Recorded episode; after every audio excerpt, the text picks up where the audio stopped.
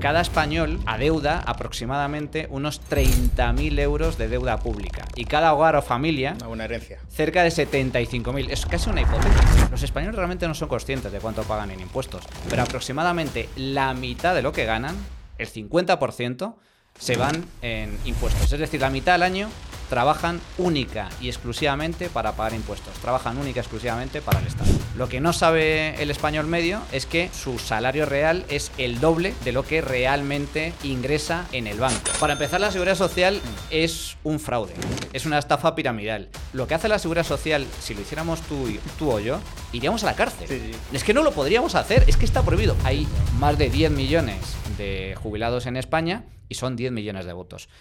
La seguridad social tiene muchas cosas malas, pero para mí la peor de todas es que te impide ser millonario. La rentabilidad del fútbol femenino es minúsculo, es decir, ingresan poquísimo dinero. Todos los ingresos que genera el fútbol femenino no alcanzan para pagar los sueldos de las jugadoras del fútbol femenino. Javier Milei es en primer lugar, es un auténtico fenómeno. Pues bueno, Argentina lleva en el. No, no en el suelo, está, lleva en el subsuelo desde hace 80 años. Sí, sí, sí. Es decir, Argentina es un país fallido. Nuestros bisabuelos emigraban a Argentina a buscarse la vida. España era un país pobre. Por lo tanto, ¿qué es lo que sucedió en Argentina? Pues en Argentina pasó una cosa que tiene un nombre: socialismo. Prohibir los despidos, eh, sindicatos fuertes, la vivienda eh, de protección oficial, todo eso, incluso la seguridad social, son inventos franquistas. Son inventos franquistas.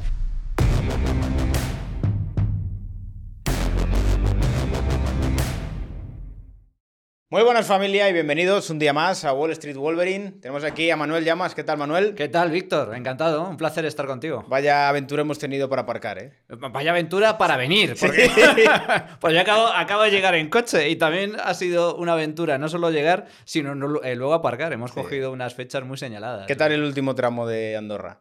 Eh, complicado, complicado. Había, había cola, había cola. Había cola, pero no bien. A ver, yo siempre lo digo que Andorra tiene cosas muy buenas, como pueden ser los impuestos, la tranquilidad, pero las comunicaciones es algo horrible. Y más si te pilla un puente que la gente viene a esquiar, que hay más movimiento, es infumable. Pero me ha sorprendido porque eh, todo ha sido autovía hasta ciento y pico kilómetros, que ya es carretera, carretera nacional. Cuando Sí. debería estar, mucho mejor comunicado, ¿no? A ver, lo que ocurre es que yo creo que al ser también carretera de montaña y en cierto modo tampoco depender de la propia Andorra, ¿sabes? Porque al fin y al cabo, o sea, las comunicaciones aquí dentro están bien. Lo que pasa que, claro, sales a España y España, ¿qué incentivo tiene a lo mejor de tener cuatro carriles, a lo mejor? Pues son intereses que no están, digamos que de la mano, ¿sabes? O sea, tiene que haber el interés, eh, digamos que conjunto, decir, vamos a hacer esto mejor. Pero bueno, a ver, como siempre digo, no todo es perfecto, pero si eso lo sorteas un poco. A ver, los que estamos aquí ya de hace años, eso lo tenemos un poco manejado. O sea, yo no cogería el coche un viernes eh, de puente ni loco, pero bueno. es- Que es justo lo que he hecho Sí, yo. sí, justo, justo, el peor día posible. A España me da la sensación de que no le interesa que tampoco haya muy buenas comunicaciones con Andorra, ¿no? No vaya a ser que. mm, Bueno, no te creas, porque se por escape ejemplo. más gente todavía. Por ejemplo, tú el aeropuerto sí que lo has probado, ¿no? Sí, sí, sí, sí. ¿Qué tal la aventura? Sí, también, también una aventura. Es un aeropuerto bastante Sí. curioso, en medio de la montaña. Sí, sí. Y bueno, con, con todo, todo unido. El, el- el check-in con eh, la cafetería. Sí, sí, o sea, muy no, curioso, no hay muy mucho. particular. Además, también lo curioso es que ese aeropuerto en sí se construyó con dinero privado, pero luego lo cogió, creo que la Generalitat, y luego lo han puesto en marcha entre el gobierno de Andorra y también el, la Generalitat, porque estaba muerto realmente ese, ese aeropuerto. Pero bueno, a ver, tiene también cosas malas, porque al final muchas veces te toca coger el vuelo y te mandan a Lleida, a lo mejor, porque no pueden aterrizar y demás. Es bastante complejo eso, la verdad. Bueno, Manuel, habéis sacado hace poco un informe, queríamos hablar un poquito sobre ello. Coméntame un poco por dónde va. Pues mira, hemos sacado eh, el, el Instituto Juan de Mariana, del cual tengo el, el honor de, de dirigir desde hace ya algunos meses. eh, hemos sacado un informe que es el informe del Día de la Deuda, que lo que viene a reflejar es la fecha a partir de la cual España, el sector público español, agota todos sus ingresos fiscales y como consecuencia de ello tiene que empezar a vivir a crédito y por lo tanto generar déficit y generar deuda a base de endeudar a todos los españoles. Y ese día fue el pasado 30 de noviembre, es decir, durante un mes entero, más de un mes entero, eh, el sector público no tiene ingresos suficientes y mira que tiene récord de ingresos fiscales debido a las masivas subidas de impuestos de, la inflación también. y de- la inflación como consecuencia de, de la inflación y las subidas de impuestos. Y a pesar de, a pesar de todo eso, el sector público sigue sin tener ingresos suficientes para mantener eh, y sufragar el inmenso gasto público eh, que tenemos en España, lo cual es una pésima, una pésima noticia. ¿Tú qué horizonte crees que tiene España para bajar la deuda a lo mejor del 100% del PIB? O sea, ¿qué horizonte podemos tener? Mm, ¿Ocho años a lo mejor? Si se hicieran las cosas bien, podría ser perfectamente factible en, en 8 o 10 años volver al límite que marca la Unión Europea, que es el 60% del PIB, que es un límite de sostenibilidad financiera. ¿Cuál es el problema? Que tenemos una serie de políticos que no quieren eh, reducir el gasto público ni quieren recortar el déficit y por lo tanto la deuda por desgracia, se va a mantener muy alta durante muchísimo tiempo. España tiene una deuda del 110% del PIB, una de las más altas de Europa y la más alta que ha registrado la historia del país, eh, la historia del país desde hace más de un siglo. Em, para que nos hagamos una idea, cada español adeuda aproximadamente unos 30.000 euros de deuda pública. Y cada hogar o familia... Una herencia. Cerca de 75.000. Es casi una hipoteca. Sí, sí. Los políticos nos han hipotecado en contra de eh, nuestra voluntad. ¿Y tú qué le dirías a la gente que dice que eso lo pagarán los ricos? Porque seguramente hay mucha gente que dice, bueno, sí, 30.000 euros, pero esto es para financiar el estado del bienestar y esto lo van a pagar los ricos. Eh, bueno, esa es una de las grandes falacias. En España, por desgracia, no hay tantos ricos como pretende hacer muchos, eh, pretende hacer ver el gobierno de Pedro Sánchez o pretenden hacer ver muchos políticos. el grueso de la fiscalía recae sobre la clase media. Eh, esa es la realidad. Em, y los ricos en España se cuentan por algunos miles. De hecho, eh, para Hacienda, un rico, en formato de el, umbral de IRPF a partir del cual Hacienda considera que eres rico porque te aplica un tipo marginal bastante más alto, es a partir casi de 60.000 euros al año eh, 60.000 euros al año es clase media, media baja en cualquier país rico desarrollado, como puede ser Estados Unidos o el norte de Europa. Por lo tanto, es la gran falacia que utilizan los políticos para intentar, digamos que, engañar a la gente eh, con la falacia de que los ricos, en primer lugar, pagan pocos impuestos, cosa que no es cierta, pagan muchísimos impuestos y muchísimos más impuestos que el resto de la población, porque además la fiscalidad en España es progresiva, es decir, eh, no solo eh, mm, pagas un tipo mucho más alto por tener un mayor nivel de renta, por tener un mayor, un mayor nivel de patrimonio, sino que además, como ese tipo marginal se aplica eh, sobre un, porcentaje de renta o sobre una renta, un patrimonio más alto, la recaudación es todavía mayor. Por lo tanto, los ricos pagan muchísimos impuestos, eh, pero es que además hay pocos ricos en España. Entonces, el grueso de la fiscalidad recae sobre todo sobre, sobre la clase media. Para que nos hagamos una idea, los españoles realmente no son conscientes de cuánto pagan en impuestos, pero aproximadamente la mitad de lo que ganan, el 50%, se van en impuestos. Es decir, la mitad del año trabajan única y exclusivamente para pagar impuestos, trabajan única y exclusivamente para el Estado. Esto lo hablamos en un podcast que hicimos hace poco y yo creo que realmente si la gente viera dentro de su nómina, por ejemplo en la parte de la seguridad social, cuánto dinero se le va, yo creo que si la gente le entrara ese dinero en la cuenta y luego se lo sacarán, habría mucha más conciencia de realmente lo que se va, pero al final yo creo que eh, esto evidentemente no interesa porque mm, la gente diría, hostia, se está yendo mucho dinero aquí, ¿dónde va todo este dinero? Pero al final... Eh, el que tiene empleados realmente es consciente de la semejante magnitud que tiene todo eso. Y al final la gente no se da cuenta de que a la hora de contratar tú a alguien, a lo mejor estás pagando el doble de lo que realmente esa persona percibe. Sí, es una de las grandes. Para mí sería una auténtica revolución eh, fiscal eh, y sería una auténtica revolución a nivel cultural que los trabajadores españoles supieran realmente cuál es su salario real. Por salario real, y tú eres empresario y lo sabes, el salario real es lo que el empresario está dispuesto a pagar por ti. Y eso incluye no solo tu sueldo neto, es decir, el dinero que ingresas en tu cuenta y del cual tú puedes disponer libremente, sino que a ello hay que sumarle las cotizaciones a la seguridad social, las que paga el trabajador y las que paga el empresario, y luego la retención correspondiente del IRPF. Eso es el salario real del trabajador. Lo que no sabe el español medio es que eh, su salario real es el doble de lo que realmente ingresa en el banco. Porque cotizaciones sociales es algo más del 30% de su sueldo real, a ello le sumas el IRPF y por lo tanto solo un impuesto se te va prácticamente la mitad. Pero es que luego del dinero que tú ingresas en tu cuenta, sigues pagando impuestos, porque cuando vas a una tienda a comprar cualquier cosa, es el IVA. Cuando vas a, si tienes encima algo de patrimonio, te pueden aplicar el impuesto de patrimonio. Si heredan tus hijos, el impuesto de sucesiones. Es decir, que es un más a más. Por eso digo que como mínimo el 50%. Y luego es muy importante, para mí sería una revolución, dos cosas. Tú comentas una, una eh, posibilidad que me parecería muy bien. Em, hay como dos, vías que se podrían hacer, ¿no?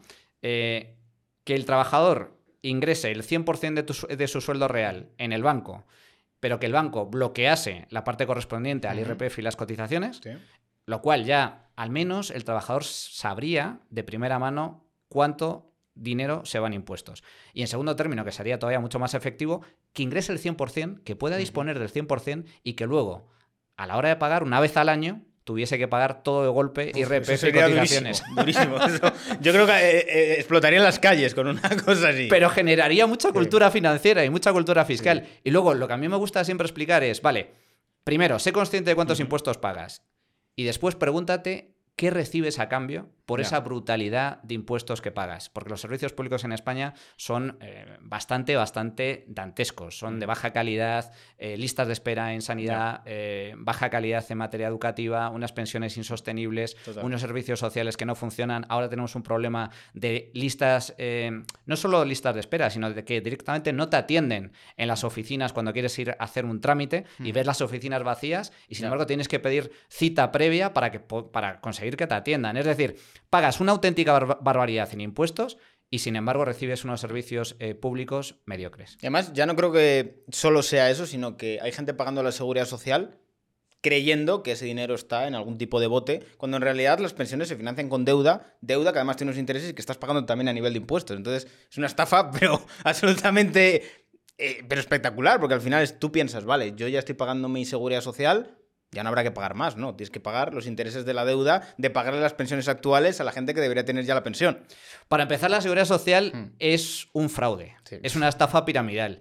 Lo que hace la seguridad y está quebrada, que eso mucha gente no lo sabe, desde hace años. Está quebrada y además quiebra recurrentemente. Yo, yo hablo de quiebra o defino la quiebra como cambiar las reglas de juego a mitad de partido. Es decir, a ti te promete algo el Estado, pero luego no lo cumple y cambia las condiciones eh, elevando la edad de jubilación, eh, modificando el sistema de cálculo de las pensiones, aumentando las cotizaciones sociales. Eso es una quiebra estructural. Es decir, cambian las condiciones de forma unilateral, no voluntaria ni acordada bilateralmente, sino de forma unilateral, cada muy pocos años. aproximadamente cada 10 años se produce una quiebra de estas características. Punto uno. Punto dos. ¿Por qué digo que es un fraude piramidal? Eh, porque es un esquema Ponzi. Lo que hace la Seguridad Social, si lo hiciéramos tú, tú o yo, iríamos a la cárcel. Es que no lo podríamos hacer, es que está prohibido. Eh, eh, Bernard Madoff, el, famoso banquero de, Wall Street, fue condenado a cadena perpetua, a, cadena perpetua en Estados Unidos precisamente por hacer un esquema similar a ese, que consiste básicamente en eh, yo recaudo dinero de los trabajadores vía cotizaciones sociales, pero ese dinero no va a una caja, no se guarda ni se invierte, sino que va directamente a pagar las pensiones mes a mes de los jubilados españoles. Por lo tanto, mm, nadie te garantiza que tú como trabajador vayas a cobrar una pensión en el futuro. La pensión en el futuro va a depender, a su vez, de que el Estado recaude en ese momento cotizaciones sociales a los trabajadores de entonces, cuando tú estés jubilado. Por lo tanto, es un esquema Ponzi. Los el, el, dinero que ingresan los jubilados depende única y exclusivamente de los cotizantes o de los trabajadores de hoy, de los trabajadores del presente. No se ahorra nada, no se invierte absolutamente nada y por lo tanto no hay ninguna garantía de que tú es el día de mañana puedas recuperar ese dinero. Más bien al revés, lo que va a suceder, porque es insostenible, cada vez va, a haber más jubilados y menos trabajadores por una cuestión de envejecimiento poblacional, lo que va a suceder es que tu pensión pública se va a ir reduciendo de forma progresiva. Si hoy aproximadamente te jubilas con cerca del 80% de tu último sueldo, tu pensión representa cerca del 80% de, tu último sueldo, todo apunta a que en el futuro, eh, incluido eh, yo y los de, los de mi edad, y desde luego los más jóvenes que, coticen en España, cobrarán, eh, su pensión pública representará el 50% o menos de su último sueldo. Es decir, no van a poder mantener su nivel de vida cuando se jubilen. Yo estoy viendo una, situación que creo que es peligrosa en España y es que estoy viendo que los jóvenes están empezando como a rebelarse frente a los mayores viendo las diferencias que está viendo, en el sentido de yo no puedo acceder ni siquiera a independizarme, tengo unos impuestos altísimos, tengo unas barreras de entrada a lo mejor a emprender tremendas, porque nada más empezar tengo que pagar una cuota autónomo que no me puedo permitir en muchos casos, Y por otra parte se está viendo que el gobierno cuida muy bien a los pensionistas. Los pensionistas tienen una buena pensión, tienen patrimonio, están tranquilos. Y yo, en la parte más de la gente joven, estoy viendo una crispación respecto a la gente mayor muy grande. Y creo que esto es un melón que cuidado de cara a los próximos años. Pues tienes toda la razón, Víctor, mm. porque yo creo que hay una guerra mm. intergeneracional. Total. vamos a pasar de un sistema de solidaridad interterritorial, intergeneracional, solidaridad entre comillas, porque no es solidario porque a ti te imponen las cuotas de la seguridad social de forma obligatoria. No es algo voluntario, ni mucho menos. Pero sí es cierto que esa brecha intergeneracional eh, se va a ir agrandando. Y lo que antes se vendía como solidaridad, ahora eh, cada vez más va a ser guerra. ¿Por qué? Porque efectivamente tienes toda la razón. Los políticos van a intentar eh, eh, cuidar mucho a los eh, jubilados, incluso haciendo cosas que no deberían hacer, como por ejemplo indexando las pensiones al IPC, con independencia de que los precios suban como subieron el año pasado, cerca de un 8%. Eso es una auténtica barbaridad y eso tan solo genera mayor insostenibilidad del sistema público de pensiones. Y esa mayor insostenibilidad se va a traducir en pensiones más bajas en el futuro o directamente la quiebra del sistema. Eh, la quiebra me refiero a lo que sucedió en Grecia, que de repente hubo un corralito financiero y las pensiones públicas se recortaron de golpe, en términos nominales, un 40%. Yo creo que España corre el riesgo de que si no hace las reformas que tiene que hacer, y nada apunta a que las vaya a hacer, llegado un punto, si hay una nueva tormenta financiera, una nueva crisis eh, de deuda, el gobierno de turno que le toque se verá obligado a hacer recortes drásticos drásticos, incluyendo eh, recortes nominales en las pensiones eh, públicas. Pero lo van, a lo van a intentar evitar de todas las formas posibles. ¿Por qué intentan cuidar a los jubilados? ¿Por qué indexan las pensiones al IPC sabiendo que eso es contraproducente, que no es sostenible, etcétera? Pues por puro cálculo electoral. Hay más de 10 millones de jubilados en España y son 10 millones de votos. Pero yo creo que los políticos cometen un error, porque España llevó a cabo reformas estructurales importantes en el año 2010, en el año 2011, en el año 2012 en materia de pensiones y los jubilados, que son nuestros padres, son nuestros abuelos, son perfectamente conscientes de eh, que el sistema es insostenible y que por lo tanto ese tipo de reformas en última instancia son buenas para la sostenibilidad del sistema y son buenas sobre todo para los que vienen detrás, para sus hijos y para sus nietos, porque lo que dices tú es totalmente cierto. Vamos hacia un modelo en el que eh, la seguridad social se va a tener que financiar cada vez a base de más deuda pública o a base de transferencias eh, financieras del Estado, es decir, vía impuestos. Y eso va a suponer sí o sí una mayor carga fiscal para los jóvenes. Aún así, aunque nos machaquen a impuestos, aunque se dediquen a disparar la fiscalidad sobre los jóvenes para mantener las pensiones, el sistema sigue siendo insostenible a medio y largo plazo porque la gente que tenía que haber nacido para sostener las pensiones no ha nacido, ni va a nacer. Y por lo tanto, vamos hacia un modelo en donde cada vez los futuros pensionistas van a cobrar menos pensión, eh, una menor prestación y al mismo tiempo van a subir los impuestos a los trabajadores. Es decir, el, peor de los mundos posibles. ¿Qué modelo de pensiones plantearías? ¿Uno mixto? ¿Totalmente capitalización? Yo creo que el mejor eh, modelo, sin ningún género de dudas, es el de capitalización 100%. Yo siempre, eh, y de hecho tenemos, entre otras cosas, también me dedico y tengo una empresa en la que nos dedicamos a la cultura financiera. Tenemos un programa de radio, Tu dinero nunca duerme, en el radio, y también tenemos cursos para concienciar a la gente de la necesidad de ahorrar e invertir. De hecho, ahora estamos en la tercera edición del último eh, de un curso, curso eh, de, eh, para invertir con cabeza y ganar dinero a largo plazo, donde mostramos, entre otras cosas, y es la parte que enseño yo, la insostenibilidad del modelo de pensiones. Y a lo que, una vez que te das cuenta de que tu futura pensión va a ser insuficiente para mantener tu nivel de vida, entonces te das cuenta de que es fundamental ahorrar e invertir para complementar esa pensión pública y que cuando llegue la edad de jubilación, pues puedas mantener tu nivel de vida. Es más, no solo eso, sino para, en caso de que hagas bien las cosas, puedas incluso independizarte eh, económicamente. Eh, la ansiada libertad eh, económica, que es vivir sin trabajar, vives exclusivamente a rentas.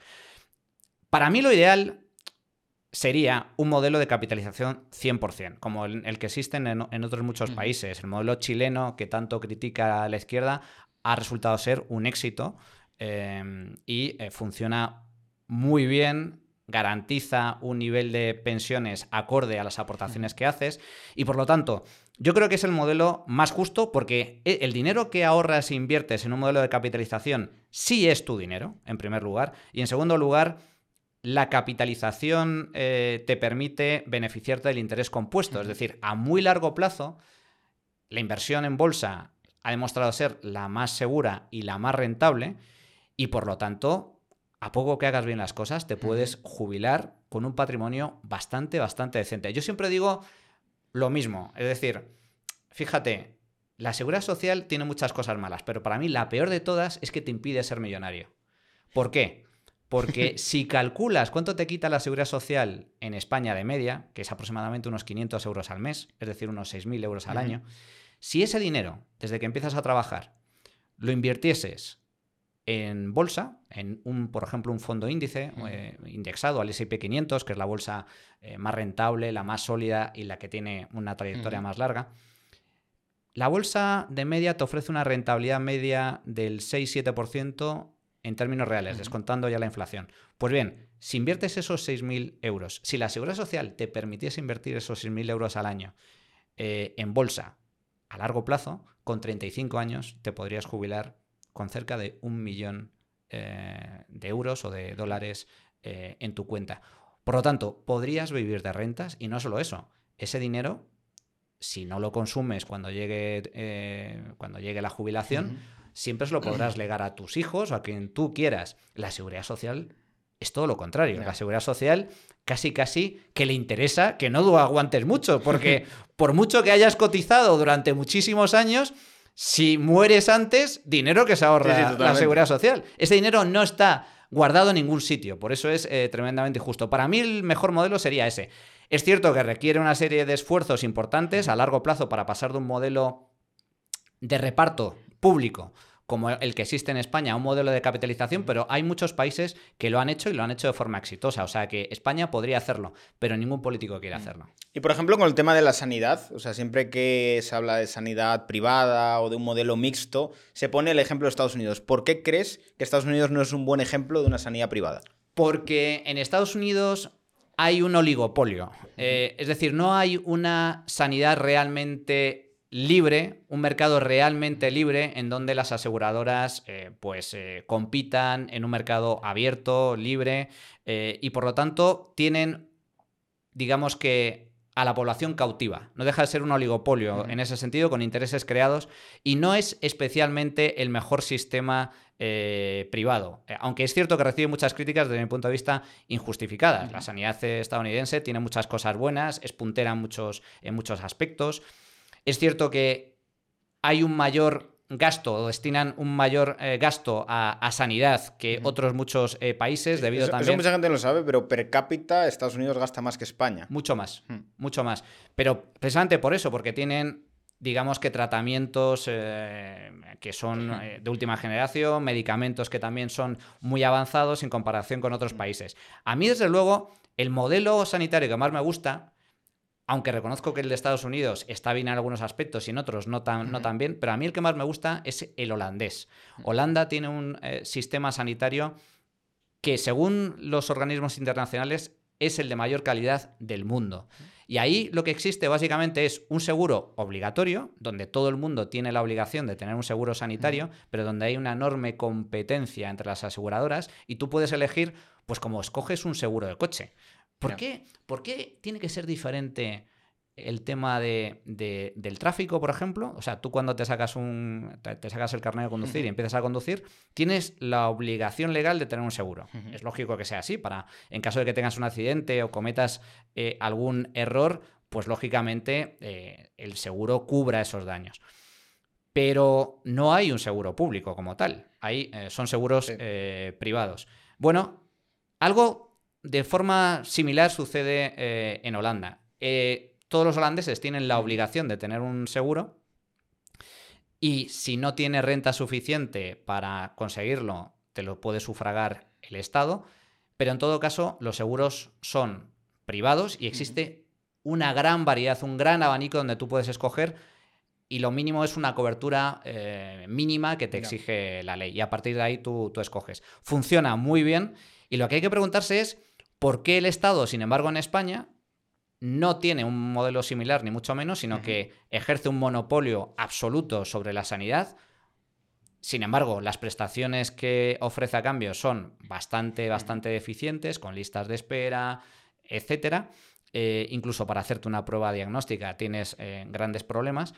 Y sin embargo, como consecuencia de esa mala calidad del sistema sanitario público en España, hay casi 10 millones de españoles que se ven obligados no solo a pagar la sanidad pública con impuestos, sino a mayores eh, contratar un seguro eh, privado. Oiga, pues es, un doble pago. O sea, no solo estás pagando impuestos, sino que además tienes que eh, pagar un seguro privado. En Holanda no sucede eso. En Holanda es el seguro que tú escojas y por lo tanto hay competencia, hay mercado y funciona muy bien. Yo creo que con la sanidad pública en España lo que ocurre sobre todo es que es una arma política a nivel, mm, sobre todo propagandístico, muy fuerte. En el sentido de que si tú al final sacas la sanidad pública del discurso, por ejemplo, de la izquierda, mm, ¿qué le puede quedar a la izquierda para pedir que los impuestos son muy importantes? En el momento que sacas esa cuestión de me da miedo que me pueda ocurrir algo y no pueda pagarlo, de la ecuación del discurso de los impuestos, los impuestos se quedan muy flojos. Al final, fíjate que siempre, cuando se habla del tema de los impuestos, siempre se acude a la educación y la sanidad. Son las, dos, las dos cuestiones principales. Y creo que por eso, en cierto modo, no se quiere eh, dejar ver que puede haber modelos alternativos en los cuales tú no tienes por qué morirte en la puerta del hospital porque no, no, tengas dinero. O sea, puede haber un modelo también asistencialista con la gente que no tiene capacidad de pagarse un seguro, como he comentado en Holanda, perfectamente.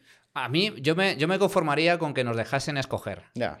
Pero curiosamente, en España dejan escoger aunque cada vez menos, pero hay un grupo privilegiado de españoles que sí pueden escoger modelo sanitario. funcionarios. Los funcionarios. Es curioso, ¿verdad? es decir, los funcionarios pueden escoger o seguridad social o el MUFACE. Y, curiosamente escogen el privado. Y curiosamente más del 90% escoge el privado. Por cierto, este sistema es justo el que ahora se quiere cargar eh, la ministra de Trabajo, Yolanda Díaz. Eh, ni siquiera permitir a los funcionarios que puedan escoger el, el modelo. Yo creo que es un modelo que funciona razonablemente bien y lo que me gustaría es que lo extendiera a todos eh, los españoles. ¿Por qué no tenemos libertad para escoger el modelo que queremos? Oiga, usted quiere público, perfecto, paga eh, los impuestos correspondientes. Y si no, pues eh, no, escojo el privado. Pues muy bien, usted escoge el privado, pero solo paga una vez. Bien, el problema es ese, que no nos permiten elegir libremente. Estoy de acuerdo contigo. Eso es un arma que suele utilizar especialmente la izquierda para justificar la fuerte carga fiscal que soportamos en España.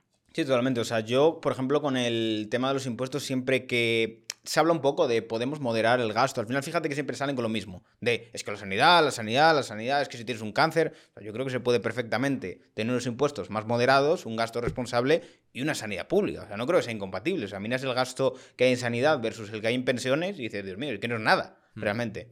Sí, por supuesto que sí. El, problema de, fondo es una gran falacia, ¿no? Cuando dicen, no, es que mm, se necesita eh, pagar a la sanidad vía impuestos porque hay gente que no se lo puede permitir. Pero es justo lo que estás diciendo tú. Puede haber un modelo perfectamente asistencial en el que la población que no alcanza un determinado nivel de renta eh, recibe una especie de cheque sanitario o cheque escolar, en el caso de educación, por el cual vía impuestos se sufraga ese servicio en concreto. Pero la cuestión es esa, la cuestión es por qué el Estado se tiene que adjudicar el monopolio en la provisión de un servicio que está demostrado que lo puede ofrecer de mejor calidad y a mejor precio el sector privado, es decir, el mercado, las empresas, tanto en educación como en sanidad como en pensiones. A mí me gusta el modelo holandés por varias razones. El, modelo sanitario es un ejemplo, pero también por el tema cultural.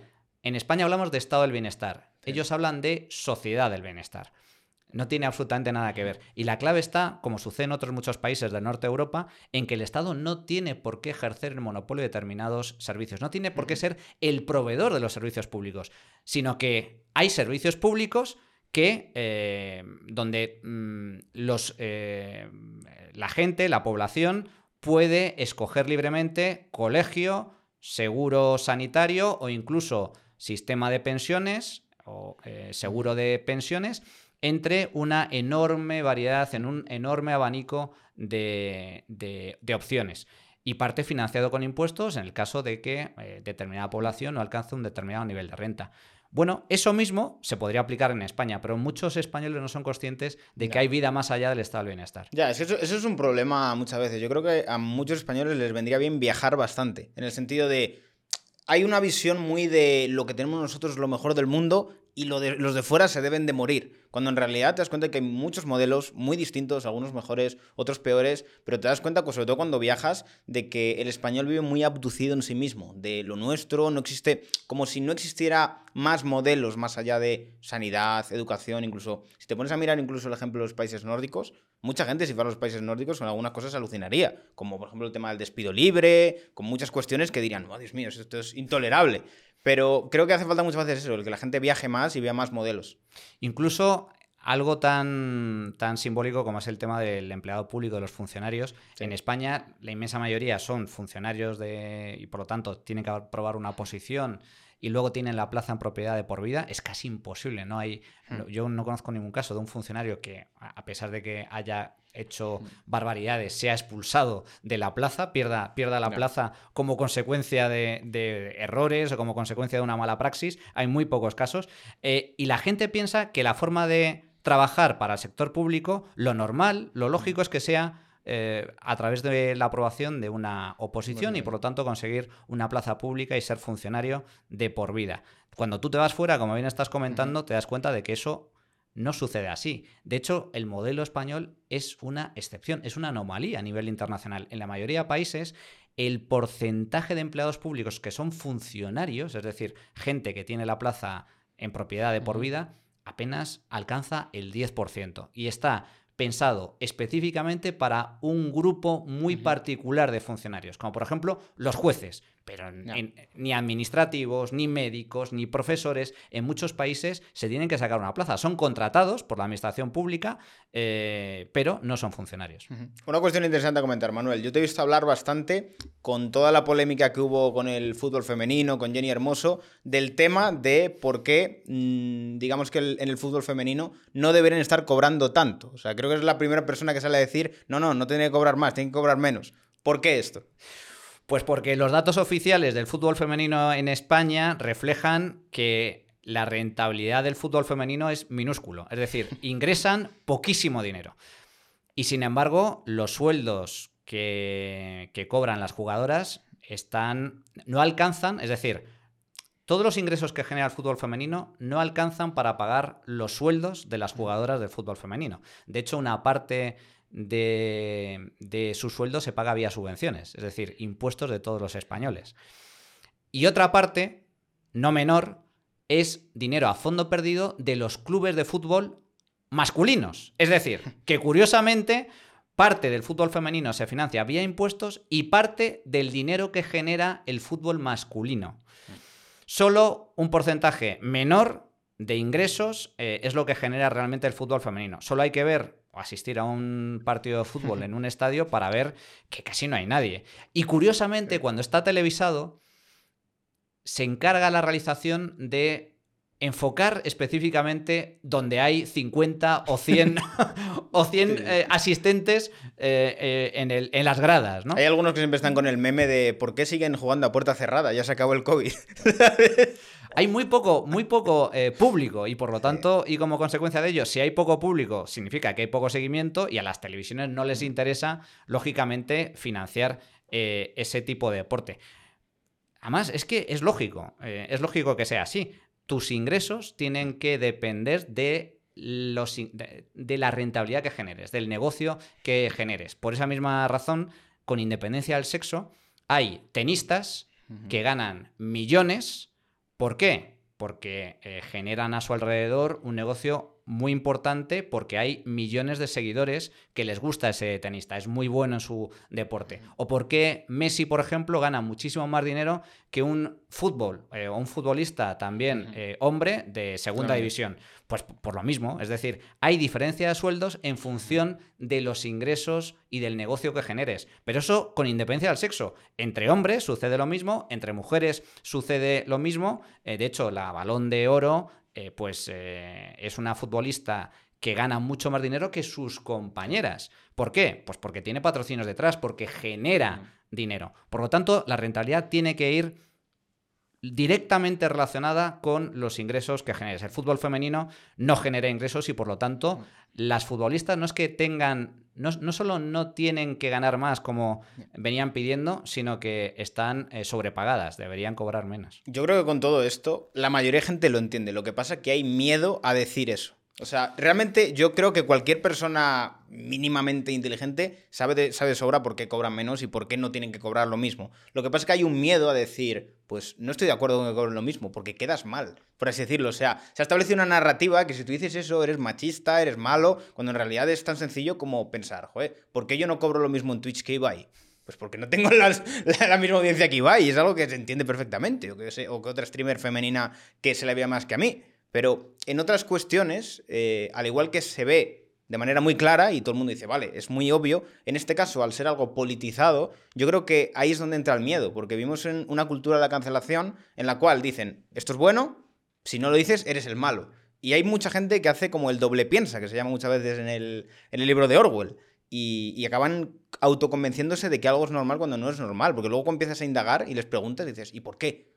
No, porque hacen el mismo trabajo, sí, hombre. Y también uno de la League One también, y no, no tiene el mismo sueldo que alguien de, la Premier, a lo mejor. Y es curioso cómo, la gente acaba, un poco por adaptación eh, social y no ser como el marginado, eh, adaptando lo que piensan en función a lo que la opinión pública cree que es lo, lo positivo. Pero en realidad lo piensas y la opinión pública son cuatro medios de comunicación con cuatro políticos que dicen esto es bueno. Pero luego bajas a pie de calle y la gente no piensa eso.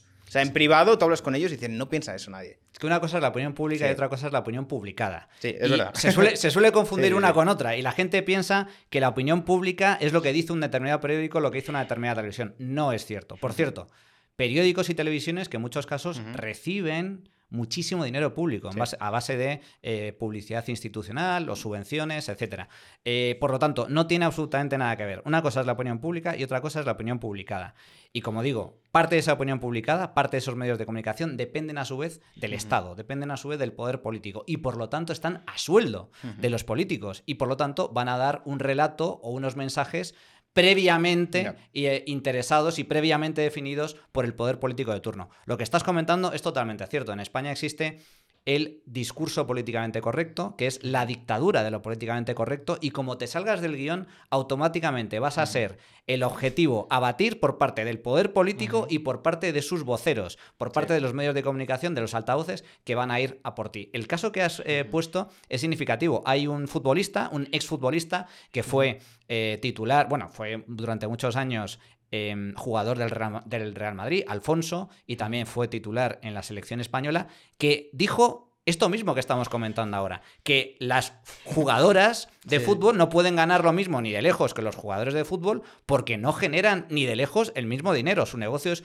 mucho más reducido. Pues bien, ¿Sabes qué hizo el ayuntamiento de Getafe? Donde el estadio de Getafe estaba dedicado a este futbolista. Le quitó el nombre. Fue cancelado, fue censurado absolutamente y recibió cantidad de críticas. Bueno, estamos en ese, en ese mundo de lo políticamente correcto. A mí sobre todo lo que me dio miedo con todo esto es el darme cuenta de que ya no es lo que opines, incluso el que no se diga nada también es malo. O sea, se pedía como a muchos futbolistas que tenían que hablar y decir lo que había que decir. Si no decían nada, eran cómplices de ello. Efectivamente, es una presión que ejercen desde el poder político y es, y es terrible. Pero yo creo que hay que rebelarse. Es decir, eh, lo que es verdad es verdad con independencia de que lo intente ocultar el Estado, lo intente ocultar el poder político o sus medios de comunicación. Y por lo tanto, hay que decir las verdades, hay que ser eh, valiente a la hora de dar las batallas. Yo creo que la guerra cultural, la batalla de las ideas es fundamental. Y hay un dicho que sigo a pies, eh, juntillas, que es las batallas que se pierden son las batallas que no se dan. Si tú no das la batalla en ese tipo de campos, solo va a haber un relato. El relato que le interesa al poder político. Y por lo tanto es importante dar la batalla en todos los campos. Hablando de batalla cultural, yo creo que estamos ante un momento totalmente histórico, sobre todo para los liberales, con mm, Javier Milei. O sea, yo creo que todos están muy sorprendidos de un hombre que muchos le hemos visto crecer. O sea, de pasar a lo mejor de ser economista, divulgador, tertuliano, a decir, este hombre es presidente del gobierno.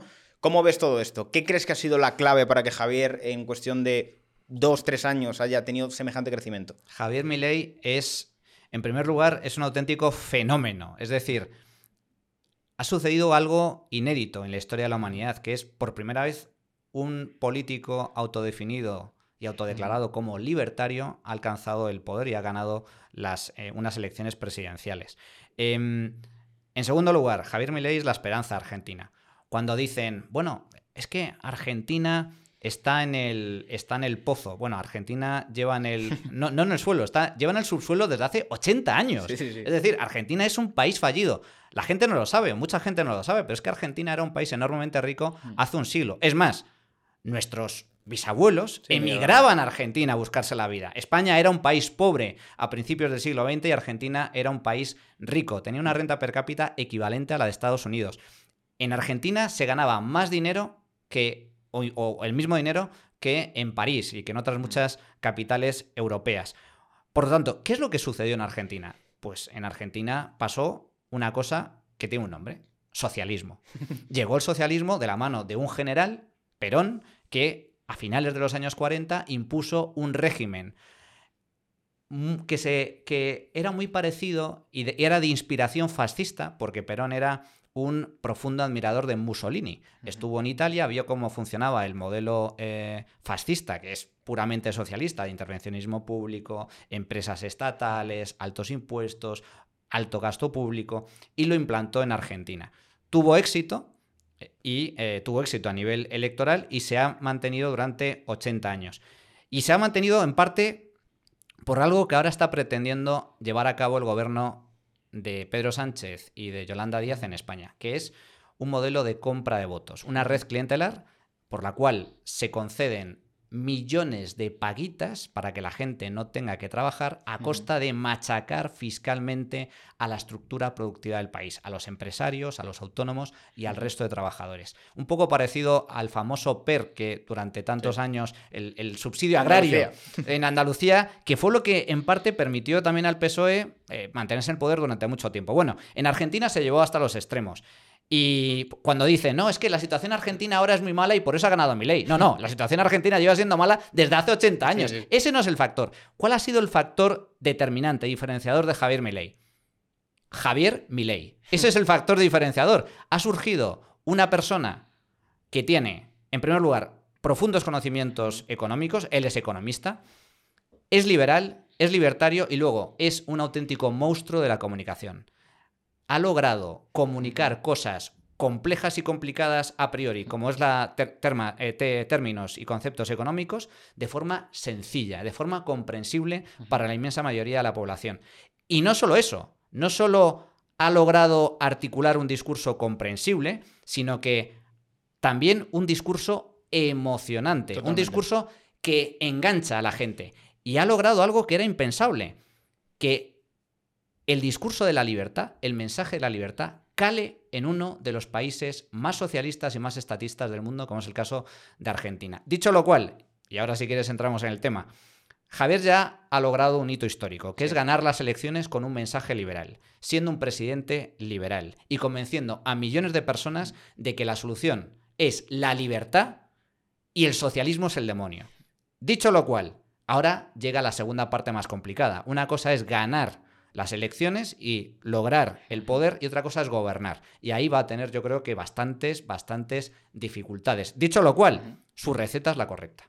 ¿Crees que la dolarización es posible? Creo que la dolarización no solo es posible, sino que es deseable. Hay países que están perfectamente dolarizados y funcionan muy bien. Ecuador es un claro ejemplo de ello. Y se dolarizó en su día. Y es un país que vive perfectamente y donde la inflación está bajo control precisamente gracias a esa dolarización. Argentina tiene que dolarizarse, lo, cual no significa que sea un proceso sencillo, no lo es, pero eh, creo que debería hacerlo. ¿Hasta qué nivel de decir, voy a hacer un proceso en el cual va a haber una transición eh, de pesos, de tener, digamos, el control de la masa monetaria hacia una dolarización, una dolarización de facto? Yo creo que mm, a la hora de tomar este tipo de decisiones, aunque sean duras y sean drásticas y a corto plazo tengan efectos y tengan consecuencias, yo creo que cuando el paciente se está muriendo, y Argentina es un caso claro donde el paciente está en la UCI y está al borde de la muerte, ¿cómo curas a una persona que está al borde de la muerte? ¿Le curas dándole aspirina? O le curas dándole medicina eh, que a lo mejor es dolorosa, Sí. a lo mejor cuesta, pero es la que realmente resulta efectiva. Yo soy partidario de un plan de choque. Y el plan de choque tiene que ser drástico. Cuanto antes, mejor. Para mí, el éxito de mi ley se va a determinar ni siquiera en los primeros tres meses, sino en el primer mes de gobierno. Las decisiones que tome en las primeras semanas van a ser, eh, desde mi punto de vista, claves para saber cuál va a ser el futuro económico de Argentina en los próximos cuatro A ver, de años. momento parece que privatización de muchas, por ejemplo, el tema de las aerolíneas argentinas, creo también las televisiones, les van a quitar también las subvenciones, no me acuerdo cómo se llama exactamente, pero tienen unas subvenciones específicas a los medios de comunicación. A priori parece que está cumpliendo con todo lo que había prometido, los ministerios y demás. A mí lo que me preocupa más es la parte política. ¿sí? A mí lo que me da miedo es que a Javier le acabe absorbiendo esa parte de político. De aquí todos somos así y si tú no eres así eres sospechoso y no nos gusta que no seas así. Lo bueno que tiene Javier, lo bueno que tiene Milei es que no es un político al uso tampoco. Es un outsider. Él es economista, él- su profesión es la de profesor, luego entró en el ámbito de los medios de comunicación, que es como logró popularidad, Total. es tertuliano, hace conferencias, hace charlas, pero él tiene su trabajo, no es un político profesional. Y por lo tanto, para mí eso es un valor añadido, porque digamos que ya no viene mal de serie, por así decir. Es decir, tiene muchas cosas buenas, sabe lo que es el sector privado y eh, todavía, aunque ahora empezará a ejercer el poder y el poder corrompe, en, en mayor o menor medida, a medio y largo plazo, siempre acaba eh, pesando, pero llega de nuevas. Y por lo tanto, yo creo que eso es un valor añadido. ¿Cuál es el problema que tiene mi ley, desde mi punto de vista? Que precisamente por ser outsider, no tiene un partido político detrás, no tiene una estructura detrás y por lo tanto va a tener que valerse de estructuras prestadas, es decir, de las estructuras que tienen sus partidos aliados, por así decir. En el caso de Macri o en el caso de Bullrich. Y por lo tanto, en última instancia, también va a depender Sí. de los votos de estos partidos para lograr que esas reformas salgan adelante. Dicho lo cual, si tiene la confianza del pueblo argentino, lo lógico y razonable es que estos partidos, al menos de inicio, en los primeros meses, le presten apoyo incondicional a Milei. Por eso es tan importante que en estos primeros meses tome las medidas más drásticas y más impopulares para reconducir la economía argentina. Cambiando de tercio, ¿cómo ves los BRICS? Bueno, a ver, el, el problema de los, de los BRICS es fundamentalmente su eh, inseguridad jurídica. Es decir, estamos hablando de países que son de carácter autoritario en muchos casos o profundamente socialistas, donde la eh, seguridad jurídica brilla por su ausencia. El caso de Brasil con Lula da Silva, yo creo que puede ser, eh, es, un- es una gran economía, sin duda, pero si al final son países que están sometidos al populismo económico, al populismo político, y por lo tanto, aunque pueden generar oportunidades a la hora de invertir en determinados eh, momentos, eh, no son del todo fiables. El caso de Rusia es un caso también paradigmático. Es una economía que podría ir mucho mejor, pero que sin embargo, pues está gobernada por un auténtico dictador que encima tiene pretensiones imperialistas como eh, la que estamos viendo en los últimos tiempos con la injusta y legítima invasión de Ucrania y otras muchas cosas, ¿no? Por lo tanto, son países que no son fiables. Y China, el caso de China a mí también me parece muy paradigmático porque aunque es cierto que ha logrado un desarrollo económico muy sustancial en las últimas décadas porque ha abrazado la propiedad privada del capitalismo en partes de su economía, sigue siendo en todo caso una economía muy intervenida y ahora está atravesando un problema financiero sustancial con una burbuja inmobiliaria colosal. ¿Crees que China en este caso podría llegar a países como Venezuela o a lo mejor, mm, digamos que de su influencia decir, mira, lo que habéis hecho hasta el momento es una mierda, haced lo que he hecho yo? Y que empezamos a tener, digamos que países socialistas con un capitalismo de Estado. Yo creo que mm, en parte sí, porque es un modelo que, que- que, bueno, eh, eh, China lo está, lo está aplicando, pero no sé hasta qué punto es exportable. Lo que sí tiene China son intereses geoestratégicos y lo que hace China básicamente es aprovecharse de todos los regímenes que todavía quedan en el mundo, especialmente en el caso de África, Sí. donde son todo dictaduras socialistas, por eso también África, eh, porque cuando dicen "No, África es pobre, bueno, África es pobre porque ha gobernado el comunismo y el socialismo eh, eh, eh, eh, en todo el siglo XX. Sí, además con sus variaciones islámicas. y todo, sí, Efectivamente. Pero Asia, sudeste asiático, también era pobre hace 60 Sí. años. Y sin embargo, ahora son algunos de los países más ricos del mundo. El caso de Singapur es, paradigmático, ¿no? Entonces, China tiene intereses. Incluso hay gente que dice que China copió a Singapur. Sí, sí, sí. Copió, copió el modelo de, Singapur, em, mal copiado, porque solo lo copió en parte y lo hizo no del todo bien, pero sí es cierto que se dio cuenta de que Singapur, que era un país tercermundista. Hace 70 años, se ha convertido en el país más rico del mundo porque ha abrazado el capitalismo y por lo tanto China ahí corrigió. A finales de los años 80, tras la caída de la Unión Soviética y la caída del muro de Berlín, pues empezó a reconocer la propiedad privada, eh, eh, los negocios, la globalización, el comercio, eh, el, libre mercado y lo empezó a implantar en algunas zonas y luego lo acabó extendiendo. Eso ha generado una prosperidad muy sustancial por parte de la población china que al mismo tiempo le garantiza cierta estabilidad, porque cuando la población no se te está muriendo de hambre, digamos que el riesgo de que se te levante en armas es muy reducido. Y por eso también China lo está aplicando. Ahora, ¿que ese modelo sea exportable a otros países aliados de China? Yo creo que no. Lo que le interesa a China es financiar determinados regímenes por interés propio. Y ahí hay mucho campo de juego en América Latina y en África. Totalmente. Con el tema Nayib Bukele, ¿cómo lo ves? Todo lo que ha conseguido. Ahora mismo es el líder con mejor aceptación del mundo. Más del 90% de popularidad. el caso de Bukele es paradigmático, pero mm, también tiene riesgos. Eh, Bukele es cierto que ha logrado algo que nunca había logrado ningún país, ningún eh, gobierno en, en ese país, que es acabar con eh, las bandas y por lo tanto garantizar la seguridad. Pero lo ha hecho, y eso también hay que decirlo, eh, saltándose el Estado de Derecho. Está, eh, Bukele ha implantado un régimen de excepción, por el cual se vulneran algunos derechos fundamentales, como por ejemplo el hecho de que si te detienen, pues te, lleven ante el juez para determinar primero que te, que haya evidencias de que has cometido algún delito, luego ciertas garantías procesales, ciertas garantías jurídicas. Eso no se está aplicando en el caso de, Bukele.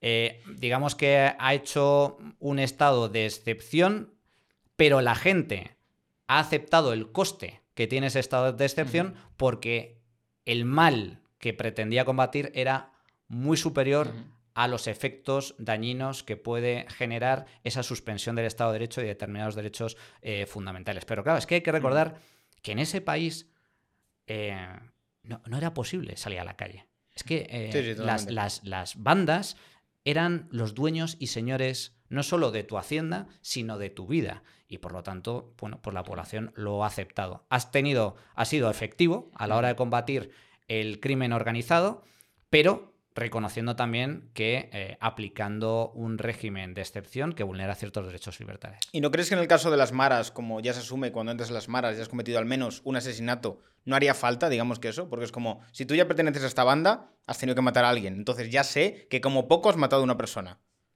Claro, pero lo que pasa es que mm, eh, son detenciones masivas. Es decir, es, te detienen por el hecho de, pertenecer o por el hecho, ni siquiera por el hecho de pertenecer. Creo que uno de los criterios que, aplicado el gobierno de, Bukele eh, eh, precisamente es el de si tienes determinadas eh, tatuajes, pues ya automáticamente eres, perteneces a una banda, has cometido un crimen y por lo tanto, bueno, sí, o sea, como digo, ha sido efectivo, pero al mismo tiempo... Mm, por lo que me comentan, y no soy un profundo conocedor de la materia, pero sí es cierto que ha habido también denuncias por parte de gente que ha sido detenida y se ha tirado tres o cuatro meses y que luego pues se ha demostrado que no tenía nada que ver ni con las bandas ni que había cometido ningún delito. Entonces, claro, aquí también hay que aplicar el criterio de este criterio de más vale 100 eh, culpables en la calle que un inocente preso.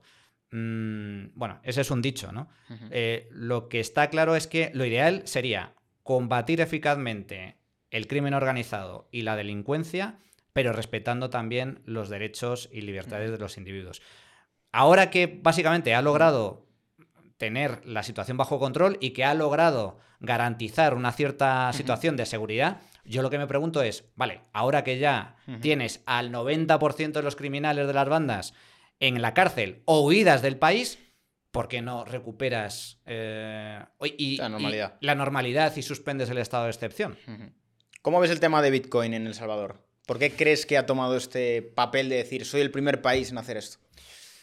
Pues yo creo que en parte porque Bukele es un convencido del, Bitcoin y por lo tanto eh, pues ha aplicado esta particular teoría monetaria que es inédita en, la historia eh, y la ha aplicado en, su país.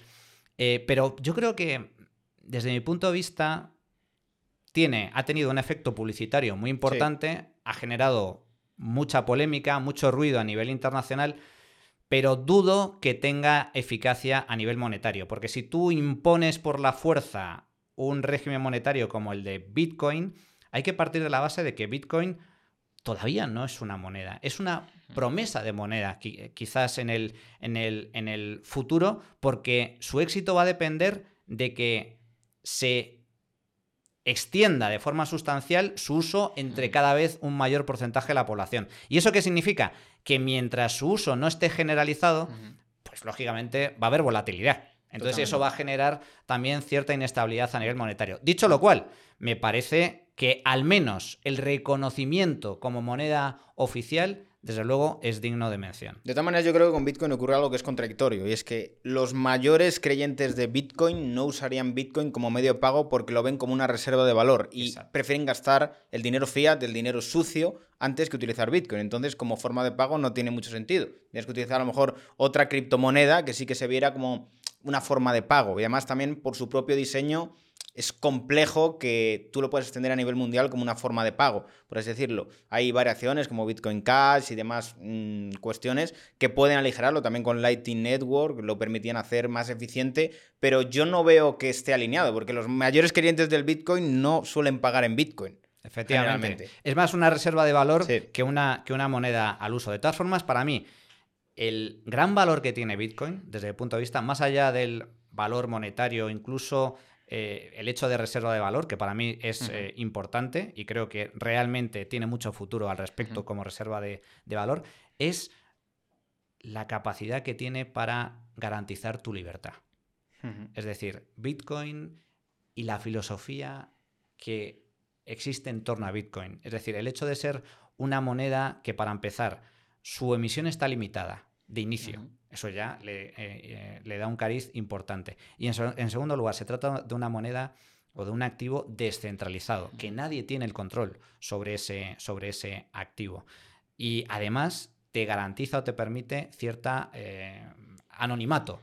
Por lo tanto, digamos que es un seguro, yo lo veo más así, ¿no? Más a largo plazo también, como un seguro que te garantiza libertad frente al intervencionismo estatal. Y más ahora que nos viene un euro digital, potencialmente. Aunque lo, se lo pregunté el otro día a Jorge Buxade en el, en el Parlamento Europeo y me decía que no sabían muy bien lo que hacer. Porque querían hacer algo como un Bizum europeo, pero eso realmente tiene poco de criptomoneda. O sea, es Bizum. no tiene... Creo que quieren hacer algo parecido a lo que se hace en China, pero todavía no saben por dónde tirarlo pues como hagan algo parecido a lo que hace China, ya nos podemos preparar.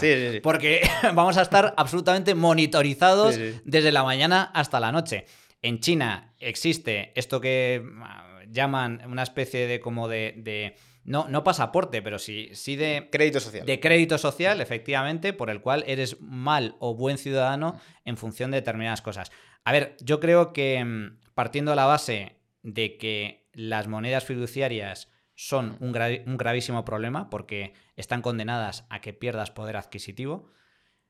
La moneda digital bajo el control de los políticos y bajo el control de los bancos centrales, desde mi punto de vista, tienen más riesgos que ventajas. Y precisamente por eso, por la capacidad que tendrán los propios políticos y los propios banqueros centrales de limitar tu libertad. Y por lo tanto, imagínate el día de mañana bajo un euro digital que a los gobiernos de turno eh, si tú, por ejemplo, como he visto por parte de alguna declaración de algún político, si emites, eh, si no eres eh, lo suficientemente limpio y eres una persona que contamina o que no sigue determinados criterios, te pueden bloquear la cuenta o te pueden quitar dinero o limitar lo que compras. Es decir, es, tiene, desde mi punto de vista, un altísimo riesgo en manos del poder político. Sí, o sea, al final es como coger eh, lo malo que tienen las criptomonedas y quitar lo bueno. Es, eso, básicamente, porque al final tienes trazabilidad hasta donde quieras. Si le quitas el anonimato de las criptomonedas, puedes saber todo de cada persona,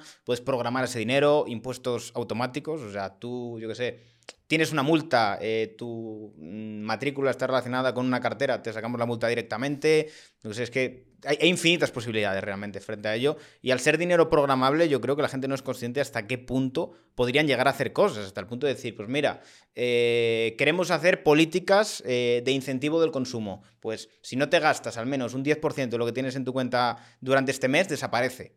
Y es una forma, digamos que, coactiva y efectiva de aplicar el keynesianismo, por así decirlo. Porque normalmente cuando se hacen políticas keynesianas esperas que la gente, digamos, que obedezca los incentivos que tú provocas, ¿no? De yo quiero que la gente consuma, voy a aplicar unos incentivos para que la gente consuma, pero puede fallar. Al final el individuo puede decir, pues yo quiero ahorrar ahora, o no quiero hacer esto. Y esto yo creo que lo permite de manera coactiva, es decir, pues lo tienes que hacer o lo quito.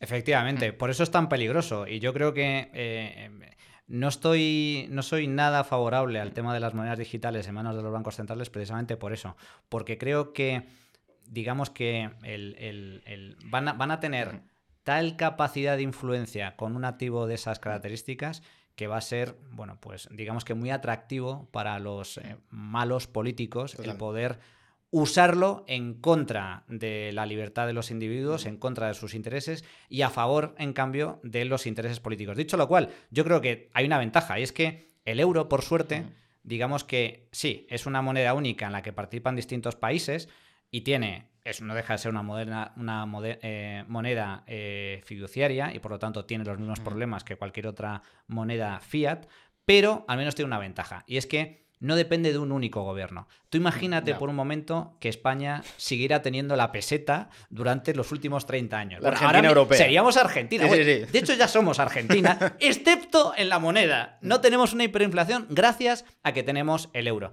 Lo bueno del euro es que es una moneda fiat, pero es una moneda en donde necesita quórum de todos los gobiernos participantes de la zona euro para determinar pues las políticas monetarias eh, tipo de interés, eh, expansión del crédito, etc. Y hay países que como consecuencia de su historia son mucho más ortodoxos y por lo tanto más responsables que los países eh, o gobiernos que, todo lo contrario, son heterodoxos y son mucho más keynesianos. Me estoy refiriendo concretamente a los países del centro de Europa y el norte de Europa, y muy especialmente a Alemania. El euro no deja de ser una especie de marco alemán extendido a la zona euro. ¿Y por qué digo esto? Porque los alemanes tienen muy metido en, el, en, su, en, su, eh, su colectivo, en su mente colectiva y en su sociedad, los peligros de la emisión descontrolada de dinero, porque Alemania sufrió una de las mayores hiperinflaciones de la historia eh, en los años 20 y en los años 30, eh, después de la Primera Guerra Mundial.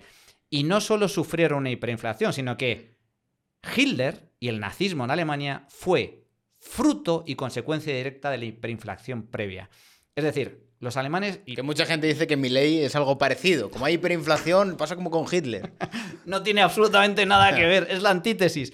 Pero en el, en el caso de Alemania, por eso precisamente los alemanes son también muy dados al metálico eh, y al oro. Em, y no se fían de los bancos centrales ni de los políticos. Es decir, con esto que quiero decir que aun, incluso en el caso y puede haber riesgos de que se implante el euro digital, con todos los riesgos que ello conlleva, va a haber contrapesos que de alguna forma intenten evitar al menos determinados abusos. ¿No crees que esto también tiene una parte mala? Porque al final es como, como siempre tienes a un hermano mayor cuidándote, nunca llegas a estar tan mal como para decir, uff, tengo que hacer un cambio de realmente de, sistema, y siempre llega alguien que te dice, te salvo en el último momento. En el caso de España, sí. Eh, y de hecho es, contraproducente, porque el, hecho de pertenecer a, la Unión Europea y a la eh, zona euro pues cuando los políticos cometen errores y son irresponsables, especialmente fiscalmente, cuando gastan mucho más de lo que ingresan, cuando tienen una deuda pública colosal, un amplio déficit público, en España llevamos desde el año 2008 registrando año tras año déficit público. ¿Cuál es el problema? Que vienen los hermanos mayores a rescatarte. ¿Y cuál es el problema del rescate? Pues que si te rescatan, no tienes ninguna necesidad de aplicar las reformas eh, y aplicar los ajustes que deberías hacer.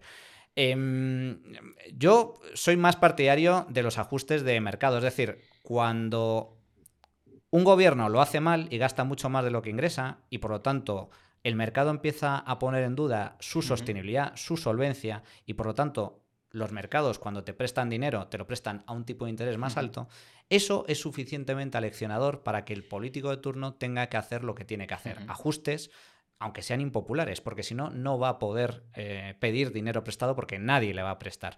Por lo tanto, yo creo que el mercado tiene consecuencias para ello. Yo soy frontalmente contrario a los rescates indiscriminados y masivos de unos países hacia otros, que es lo que vimos en la crisis del año 2008 posteriormente la crisis de deuda del año 2012 o lo que hemos visto ahora con el coronavirus, con estos ingentes planes de estímulo Next Generation, a, donde, a, donde, España le van a llegar 160.000 millones de euros, ¿en qué lo van a gastar? Pues en, Clientelismo. en, tonterías y en, cosas de lo más absurdas, ¿no? Es decir, van a tirar 160.000 millones de euros por el desagüe a la basura, solo con una diferencia.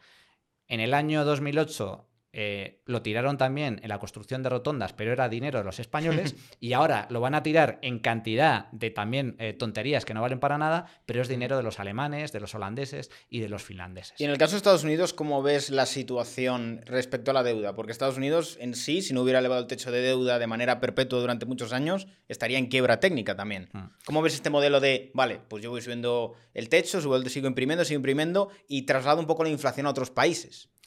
Bueno, pues me parece tremendamente pernicioso. Estados Unidos eh, perdió, eh, digamos que el, cambio que se produjo en eh, Bretton Woods y por lo tanto el, abandonar el patrón oro ha hecho que las crisis financieras sean mucho más recurrentes, que la inflación sea también algo problemático y estructural. Y el dólar como consecuencia, al no tener ningún tipo de respaldo, está perdiendo poder adquisitivo de forma sustancial. Y eso además genera o facilita los excesos del poder político. Estados Unidos eh, registra una deuda muy abultada, lo que pasa que como el dólar es la moneda de reserva por antonomasia en el sistema monetario internacional, juega con esa baza y efectivamente exporta inflación al resto de países. Pero Estados Unidos yo creo que no está haciendo las cosas especialmente bien ni a nivel monetario ni a nivel eh, económico. Mm, de hecho, bueno, pues eh, digamos que la expansión monetaria que ha llevado a cabo en los últimos años la administración Biden es colosal. Es decir, han repartido dinero a puertas, con eh, cheques fiscales de todo tipo, estímulos fiscales eh, muy sustanciales. Que también hay que decir que Trump hizo lo mismo. También. Exactamente igual. Estuvo Trump disparó también el gasto y, a ver, evidentemente Wall Street subía, pero porque los tipos eran cero. Dinero gratis y todo iba muy bien. La inflación, cuando dice la gente, bueno, ¿por qué hay inflación? Hay inflación básicamente por dos razones. Porque hay un exceso de liquidez que es fruto de las políticas monetarias expansivas de los bancos centrales y porque los gobiernos gastan mucho más de lo que ingresan. Es decir, la inflación es gasto público o estímulo fiscal y estímulo monetario. Y eso es el impuesto eh, invisible, que ahora ya no es tan invisible porque se ha disparado de forma sustancial. Pero si bien es cierto que Estados Unidos ha cometido ese tipo de abusos a base de estímulos monetarios y fiscales brutales, generando una gran inflación, también es cierto que la Reserva Federal ha actuado antes y de forma más intensa que el Banco Central Europeo para intentar contener esa inflación. Y en parte lo está consiguiendo. El Banco Central Europeo, sin embargo, ha llegado o ha actuado mucho más tarde. ¿Cuánto crees que vamos a tener una inflación, digamos que medianamente alta? Yo creo que la inflación ha venido para quedarse. No vamos a volver, al menos a corto plazo, a una inflación cero negativo como la que tuvimos en los últimos años. La inflación del 2% a lo mejor se puede eh, lograr, pero no será a corto plazo. Y en ningún caso vamos a volver a tener tipos de interés del 0%. La inflación va a seguir siendo un problema a corto y medio plazo por distintas razones. En primer lugar, porque los gobiernos siguen gastando mucho más de lo que ingresan y por lo tanto eso es inflacionario. En segundo lugar, porque hay un problema energético como consecuencia de una cuello de botella en el sector del petróleo, fundamentalmente, que va a mantener eh, las materias primas o algunas materias primas a precios altos. Y si la energía se encarece o se mantiene a precio alto, eso también es inflacionario. Y por lo tanto, yo creo... Ah, luego, y hay un tercer factor, que los bancos centrales, especialmente en Europa, no están actuando con la suficiente fortaleza, intensidad y rapidez para contener la inflación. Y por lo tanto, yo creo que a corto o medio plazo seguiremos teniendo una inflación, desde luego, no del 0%, del 0,5%, como tuvimos en los, últimos años, sino que va a ser una inflación eh, más alta y con tipos de intereses más altos. Que, por cierto, ahora la gente se escandaliza con que los tipos de interés estén en el 4 o por encima del 4. Eso es lo normal. Lo que era una anomalía era que tuviésemos tipos de interés del 0%, incluso tipos de interés negativos. ¿Crees que esto puede propiciar que siga subiendo el precio del alquiler dentro de las grandes ciudades? Porque al fin y al cabo, si los tipos siguen altos, la inversión, digamos que no tiene incentivo a crear oferta de vivienda y puede digamos que, lo iba a decir en inglés, eh, digamos que restringir la, la, la oferta de vivienda? Yo creo que en el caso, en España hay un problema con la vivienda, especialmente en las grandes ciudades, pero es un problema que no tiene tanto que ver con las políticas monetarias concretas como con la escasez de oferta. Ha habido un aumento muy sustancial, aunque sí en parte eh, sí está relacionado porque hay gente que como no se puede comprar un piso, pues tiene que ir al alquiler y por tanto aumenta la demanda. Pero la raíz del problema, fundamentalmente, es la escasez de oferta. En España no hay oferta suficiente de vivienda en alquiler, por varias razones. En primer lugar, porque el suelo, mira que es abundante el suelo en España, porque me dices en Andorra está rodeado de montañas y hay menos, menos capacidad, pero España es un, o sea, tú sales de grandes ciudades y es, mm, o sea, son páramos, o sea, suelo sobra. Entonces, ¿cuál es el problema? ¿Por qué no hay suelo suficiente para construir? Porque la oferta está restringida de forma artificial. La oferta de suelo para construir depende de los ayuntamientos, depende de los políticos de turno y no tiene ningún interés en muchos casos de liberar ese suelo para poder construir. punto uno, hay un problema de oferta en cuanto al suelo. Luego, los trámites para construir una vivienda son enormemente costosos, enormemente complejos. Los procesos urbanísticos llevan años para aprobarse un plan urbanístico y para que la ciudad realmente de autorización para empezar a construir vivienda nueva. Y luego hay un problema con la vivienda que ya, ya está construida. Lo que ha pasado en España en los últimos años es un ataque frontal y constante a los propietarios por múltiples vías. En primer lugar, modificando las leyes y la legislación del alquiler para dificultar el que puedas echar a los morosos o a los inquilinos en caso de que te dejen de pagar como tengas un inquilino que te deje de pagar el alquiler, prepárate porque vas a tardar del orden de casi dos años o incluso más tiempo, si tiene niños, es una eh, familia con pocos ingresos, para poder recuperar tu vivienda. En segundo lugar, por el problema de la ocupación. Es un ataque permanente, como digo, y directo a la propiedad privada. Si tienes la mala suerte de que se te mete alguien en tu casa o en tu piso, tampoco lo vas a poder echar. Y luego por los límites que están aplicando a las subidas del alquiler. el gobierno, como el precio del alquiler está subiendo mucho, se le ha ocurrido la brillante idea de no, lo topo y marco un máximo. Bien, si tú marcas un máximo, un precio máximo que es inferior al precio de mercado, lo que vas a generar es menos oferta de vivienda, porque lógicamente no te sale a cuenta. Entonces, ¿qué es lo que está sucediendo en España? Ha aumentado la demanda de vivienda en alquiler como consecuencia aparte de lo que estás comentando, del aumento de los tipos de interés. Hay gente que no se puede comprar casa y por lo tanto tiene que alquilar. Aumenta la demanda, pero al mismo tiempo ha caído la oferta. La oferta de vivienda en alquiler se ha desplomado del orden de un 30% en los últimos 2-3 años. Y esa reducción de la oferta de vivienda en alquiler es consecuencia directa del intervencionismo estatal. Es decir, fundamentalmente los ataques del gobierno a los propietarios, impidiéndole recuperar su casa en caso de impago y de la fijación de precios. Es decir, el gobierno está aplicando justo la receta idónea para que el precio del alquiler en España siga por las nubes. ¿Crees que con la condonación de deuda que va a haber en Cataluña, Cataluña puede empezar a aplicar medidas parecidas a Madrid? ¿A nivel fiscal? Ni de broma. Pues no son muy listos. no, lo van, no, lo van, a aplicar porque no quieren aplicarlo. Es más, lo que está haciendo Cataluña es. Es curioso, ¿no? Porque Cataluña hay algunos partidos políticos que son independentistas y por lo tanto quieren lograr la independencia de Cataluña, incluso quieren un modelo foral a nivel fiscal por el cual Cataluña recaude el 100% de los impuestos que se generan en esa región y luego paguen una especie de cupo al Estado, al gobierno de España, por los servicios que presta el Estado en esa región, parecido al País Vasco y Navarra, pero al mismo tiempo le quieren hacer la puñeta a la Comunidad de Madrid. Es decir, son recentralizadores para el resto y descentralizadores para ellos mismos. Es decir, es, mm, no tiene ningún sentido, es la sin razón absoluta. Y se quejan de que la Comunidad de Madrid tiene los impuestos más bajos de España. Muy bien, pero si usted puede hacer lo mismo, ¿por qué no lo hace? No quieren hacerlo. Allí prima el socialismo, eh, ya sea Junts, ya sea RC, antes CIU, da exactamente igual. Ellos apuestan por un sistema fiscal absolutamente coercitivo, abusivo, expoliador. Cataluña tiene el tipo máximo de IRPF mm. más alto o de los más altos no solo de España, sino de Europa, mm. superior al 50%. O sea, yo le sumas el impuesto de patrimonio, digamos que a partir de un determinado nivel de renta, eh, el tipo puede irse casi al 60%. Y la comunidad también con más impuestos propios. Efectivamente, casi, casi 20 impuestos propios. Entonces, Cataluña se queja de que la Comunidad de Madrid baja impuestos, pero no hace lo mismo. Oiga, usted puede bajar impuestos, tiene competencia para ello, hágalo. No, no. Lo que hace Cataluña es quiero que el gobierno haga una armonización fiscal, quiero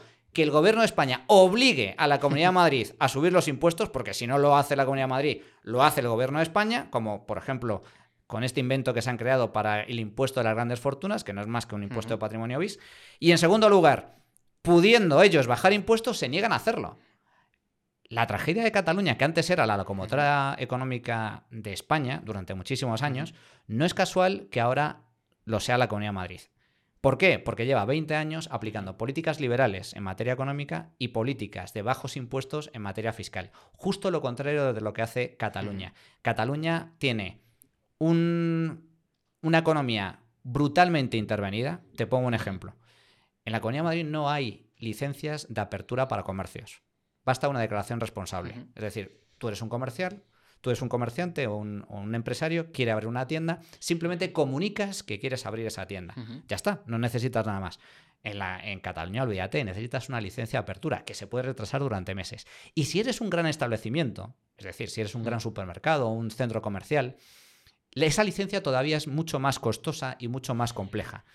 Hasta tal punto que hay grandes compañías que han abierto decenas de centros comerciales y decenas de tiendas, grandes establecimientos en Madrid, y sin embargo en Cataluña llevan años sin abrir un nuevo establecimiento. Entonces, son muy intervencionistas, muy socialistas en materia económica y son profundamente espoleadores en materia fiscal. Tienen los impuestos más altos de España, los impuestos propios más numerosos, etc. etc. Y luego se se quejan o se extrañan de que estén perdiendo eh, dinamismo económico. Es que no estás haciendo las cosas bien. Sí, algo parecido pasa con el tema de la España vaciada. Yo muchas veces lo comento. O sea, si muchas comunidades que tienen problemas de, de población, de que la gente se está yendo de allí, pusieran un régimen fiscal muy atractivo, el efecto mismo que se provoca con Andorra podría ocurrir perfectamente con Teruel. O sea, mucha gente, si tú le dices, mira, en esta comunidad vas a tener unos impuestos más atractivos que en el resto de, España, un montón de gente se iría a vivir ahí. Pero realmente creo que se hace todo lo contrario. Es como si de por sí no tienes incentivo para vivir ahí, porque no hay mucho allí, no hay, no hay, no hay trabajo, no hay realmente mucha oferta, digamos que de, de ocio, de, de cualquier persona joven de ir allí. ¿Por qué no al menos dices, voy a intentar atraer a la gente a nivel de negocio para decir, tráete tu negocio aquí? Eres una empresa individual, eres un nómada digital, vente a Teruel, ¿sabes? En vez de aplicar, digamos, que unas políticas de dame subvenciones para yo intentar repoblar todo esto. Efectivamente, y además en un contexto como el actual, en donde con las nuevas tecnologías, el teletrabajo, puedes trabajar desde cualquier, desde cualquier sitio. Yo soy muy optimista con respecto al, al, futuro precisamente por la aplicación de las nuevas tecnologías. Yo creo que si bien hay riesgos, como comentábamos antes, el potencial de beneficios que puede generar la tecnología, Bitcoin, la inteligencia artificial, el teletrabajo, va a ser brutal. O sea, yo de verdad soy, creo firmemente en que el siglo XXI, si no hay un gran cataclismo natural o una guerra nuclear, va a ser exponencialmente favorable de crecimiento y de generación de riqueza, gracias en parte a esto. Y entre otras cosas porque digamos que los estados cada vez tienen menos capacidad para poder retener a su población en su territorio, porque ahora con un teléfono y un portátil puedes trabajar desde cualquier parte del mundo. Está ocurriendo en Portugal. O sea, mucha gente no lo sabe, mucha gente, como los medios solo ponen el foco en Andorra, en Andorra estamos aquí cuatro gatos en la práctica. O sea, no hay una población muy significativa, pero si miras a Portugal, o sea, si se pusiera realmente la agencia tributaria a ver cuánta gente en España se ha ido a vivir a Portugal y tiene negocios digitales, conozco un montón, un montón, una barbaridad. Porque tiene un régimen fiscal más, más eh, favorable y además tiene muchas cosas buenas, porque también es próximo a España, eh, digamos que la cultura es parecida, pero yo creo que eso va a generar mucha competencia entre estados y eso es bueno para el individuo.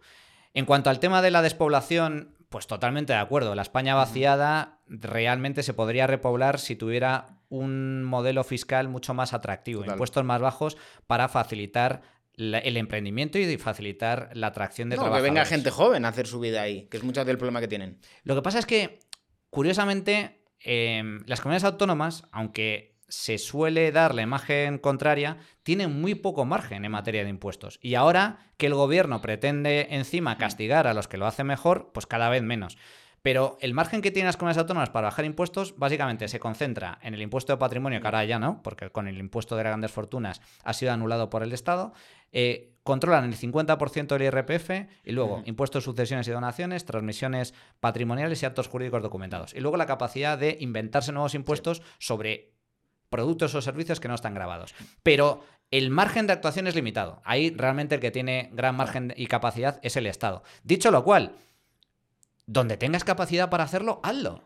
Claro, si tú eres un ayuntamiento o eres una comunidad autónoma que quiere atraer población, tienes margen, aunque no mucho, para bajar los impuestos. Y si lo haces, desde luego, vas a ser más atractivo que el resto de regiones. Y además, curiosamente, creo que este tipo de casos que estamos comentando también son parecidos a lo que ocurre en Estados Unidos también. O sea, hay mucha gente que estaba en California, San Francisco, que se están yendo a Texas, y mucha gente que está en Nueva York se están yendo a Florida, precisamente por lo mismo, por temas de alquileres que están totalmente disparados, por controles de precios, muchos impuestos, inseguridad y digamos que estados como Florida o como Texas están creciendo una barbaridad en ese sentido. Es curioso cómo eh, siempre pasa lo mismo. Sí, sí. ¿eh? Es, decir, eh, donde se aplica el socialismo, en este caso estados demócratas, la población huye, vota con los pies del socialismo demócrata y se va al liberalismo republicano. El caso de Florida y Texas lo has expuesto a la perfección. Pero curiosamente también sucede a nivel internacional. ¿Por qué nunca, nunca vemos riadas de gente cruzando, cruzando México desde el norte hacia el sur? Es, siempre es desde el sur hacia el norte.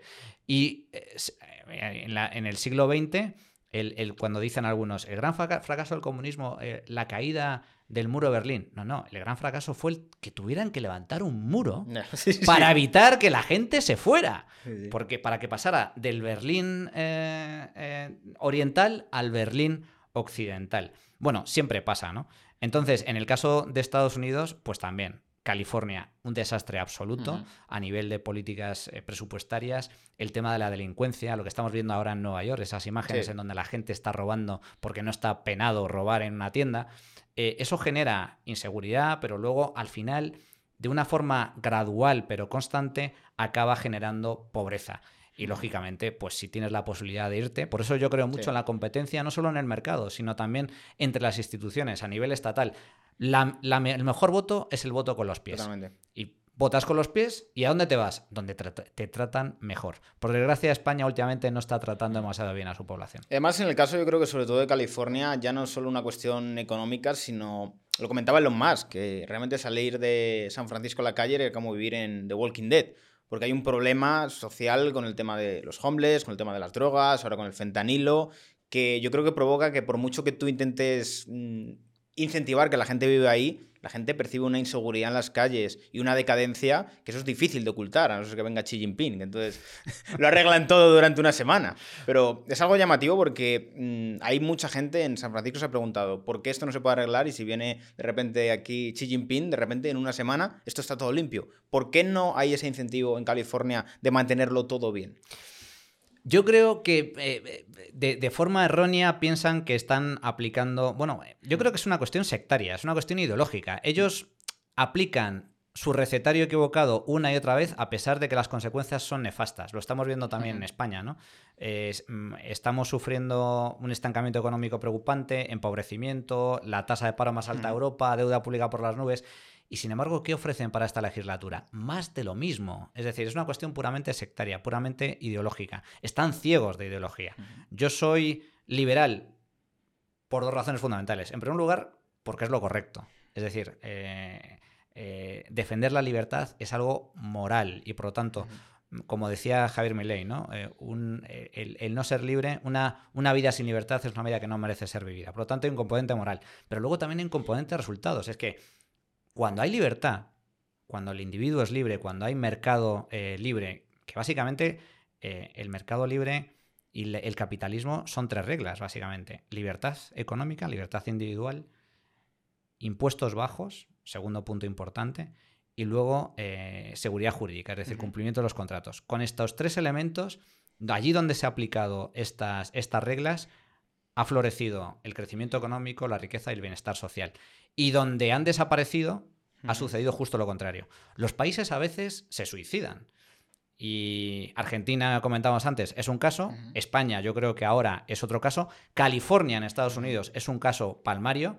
California, si lo elevamos a nivel internacional, era una de las economías más ricas del mundo. Sigue siendo muy potente, porque allí nació Silicon Valley, están las grandes tecnológicas, pero es cierto que debido a ese deterioro progresivo, ahora los empresarios, las empresas y todo lo que ello conlleva detrás a nivel de recursos humanos, eh, capital y finalmente eh, recaudación de impuestos, prefieren irse a sitios con impuestos más bajos y con una más con una mayor seguridad en las calles. El caso de Texas es paradigmático.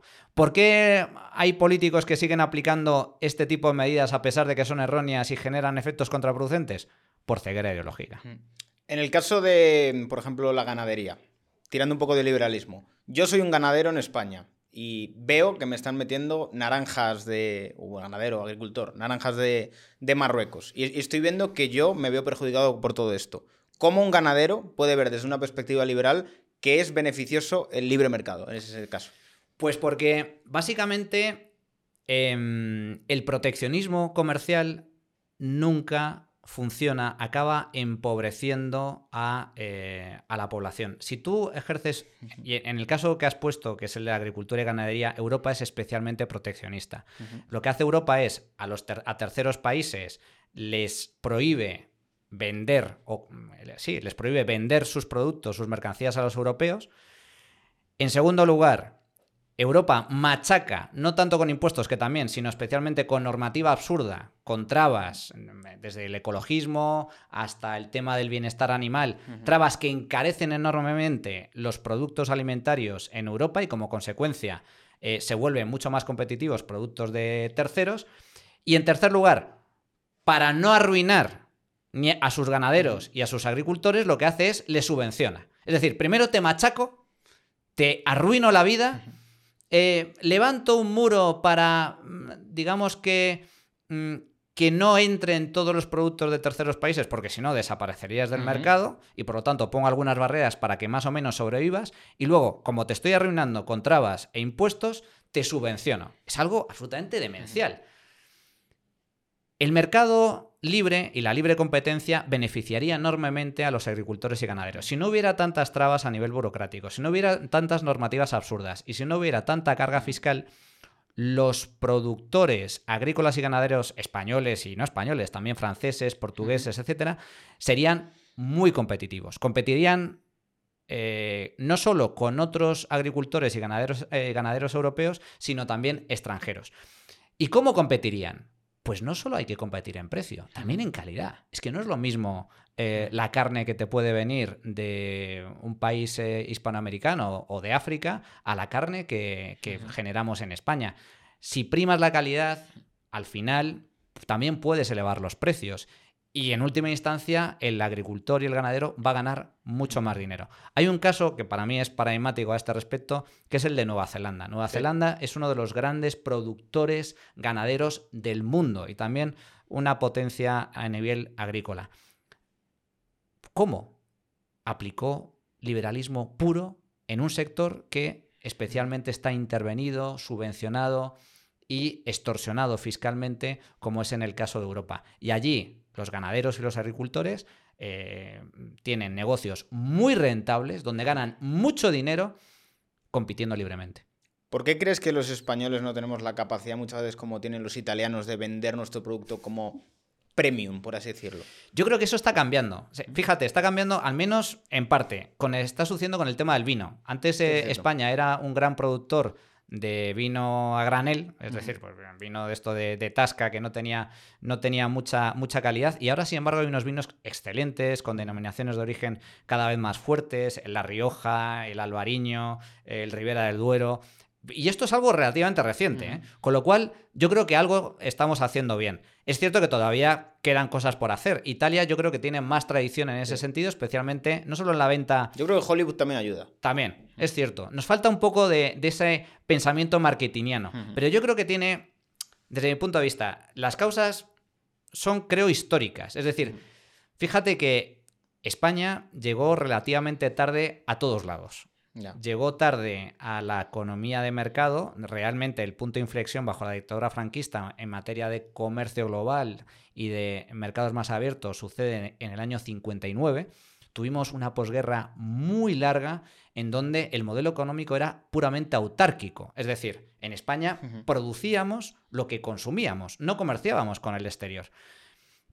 Y tampoco estábamos eh, abiertos al, mundo. Y, y, había unos sindicatos muy fuertes, un mercado también muy intervencionista, muy protector, la famosa...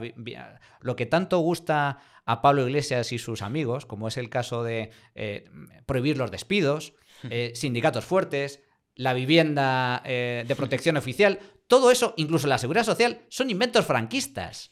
Son inventos franquistas. Si tú escuchas a los ministros, al ministro de Trabajo de la Falange, bajo los primeros años de la dictadura franquista, y escuchas en un discurso a Pablo Iglesias o a Yolanda Díaz hablar del mercado laboral y de la explotación del trabajador, es el mismo discurso. Es lo mismo, son franquistas y no lo saben, pero son franquistas, en ese, al menos en ese punto. Entonces, con esto qué quiero decir? Que España llegó más tarde a eh, la economía mercado, al comercio global, a los mercados abiertos. Eh, la democracia también llegó más tarde y por lo tanto íbamos con retraso. Italia, sin embargo, lleva muchos más años eh, en, abiertos al mundo y abiertos al comercio exterior, porque se trata de vender fuera ¿no? tus productos nacionales. España, como digo, llegó más tarde al, comercio global, pero nos estamos adaptando, creo que eh, bien, porque lo estamos viendo, por ejemplo, en el vino, como otros muchos ejemplos. ¿Tú cómo viste el fenómeno Podemos? Porque he visto bastantes debates que has tenido con Errejón, con Pablo Iglesias moderando un poco en esa etapa en la cual decían que era un movimiento popular, ni de izquierdas ni de derechas, ¿tú cómo lo veías en los debates? O sea, ¿cómo les veíais a ellos? Comunistas disfrazados. y por lo tanto, eh, pues eh, mentirosos, porque eh, no querían... A ver, ellos fueron hábiles. Mm. Pero Pablo Iglesias, Errejón y todo lo que fue después Podemos mm. eran militantes de Izquierda Unida de hecho Pablo Iglesias, Serrejón y demás, trabajaron para Izquierda Unida, asesorando en campañas incluso, tanto a nivel nacional como a gobiernos extranjeros, mediante algunos organismos, a los gobiernos bolivarianos, etcétera. Entonces, ellos lo que son eh, es gente eh, lista e inteligente, eh, son unos grandes estudiosos de Gramsci. Gramsci es uno de los grandes ideólogos del peronismo. ¿No crees que la derecha tiene que aprender un poco también esa parte gramsciana, en la parte de, la economía, en la parte de sus cuestiones sociales? Sí, yo creo que sí. Yo creo en, en el sentido de vender bien el mensaje, yo creo que le falta a la derecha en general, especialmente a la española, le falta el arte del relato. Pero cuidado, se está aprendiendo. ¿eh? Yo creo que un buen ejemplo al respecto, y exitoso además, es el de Isabel Díaz Ayuso, la Comunidad de mm. Madrid, que ganó unas elecciones por mayoría absoluta con un discurso que es absolutamente maravilloso, que es el de socialismo o libertad. Eh, y lo mismo ha sucedido con Milei. Entonces, es posible.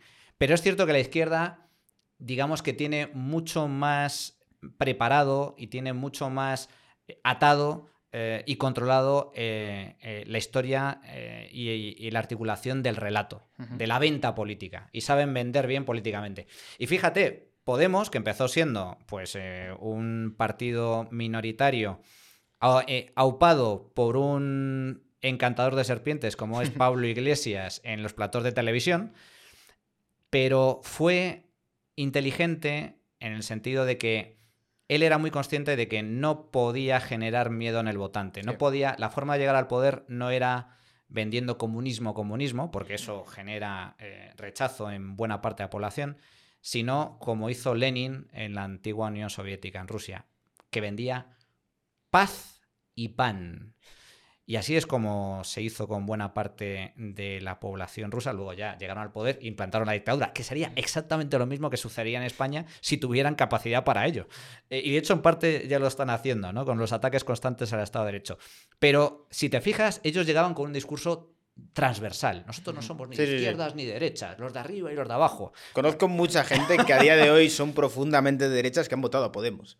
Precisamente por, por esa narrativa que tenían. Efectivamente, y, engañaron a mucha gente. Luego, finalmente, pues se ha ido de. Se ha ido. Se les ha ido cayendo el ropaje ideológico. Ah, son claramente de extrema izquierda, son comunistas de toda la vida, lo han sido siempre y lo seguirán siendo, son chavistas, pero también yo creo que Pablo Iglesias cometió un grave error de cálculo porque si tú ibas con ese discurso de los de arriba y los de abajo, y el de la casta política, lo que no puedes hacer nada más llegar al poder y conseguir un puesto en el gobierno es comprarte un chaletazo a las afueras de Madrid en Galapagar por un importe de, dicen las malas lenguas, de más de 500.000. Oficialmente son 500.000, otros dicen que ese chalet valía 800.000 euros. Pero dicho lo cual, tú no puedes vender eso de arriba y abajo y decir que vas a seguir viviendo por mucho que llegues al gobierno, en tu pisito en Vallecas, y a la primera de cambio lo que consigues es, te haces con un chaletazo a las afueras, contratas criadas eh, y guardaespaldas. Hombre, pues eh, digamos que tu discurso se cae. ¿Crees que Podemos ya estar realmente acabado? ¿O puede haber un resurgimiento de, por ejemplo, a Pablo se aburre de estar en Canal Red y dice, me meto otra vez a Podemos a intentar levantarlo? Es que a Pablo Iglesias lo que realmente le gusta es lo que está haciendo ahora. Eh, de hecho, él llegó al gobierno y fue ministro y fue vicepresidente, pero gobernar es muy duro, porque entre otras cosas... Le desgastó mucho. Le desgastó mm. mucho, pero es que gobernar, aunque mucha gente piensa lo contrario, es que tienes que trabajar mucho. es que supone un trabajo bastante, bastante exigente. Y a Pablo Iglesias yo creo que eso no le gustó tanto. A él lo que le gusta son los medios. Él es un predicador. Es eh, un encantador de serpientes, es un predicador y le gusta eso, ¿no?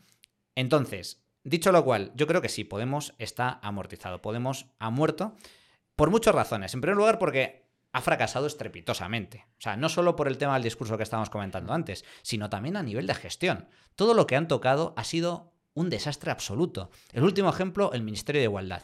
Un ministerio con más de 500 millones de euros de presupuesto al año ¿Y qué has conseguido? La violencia contra la mujer ha aumentado. España, que era el quinto país del mundo, donde era el quinto mejor país del mundo para nacer eh, mujer, ahora ha perdido más de 20 puestos en los últimos años.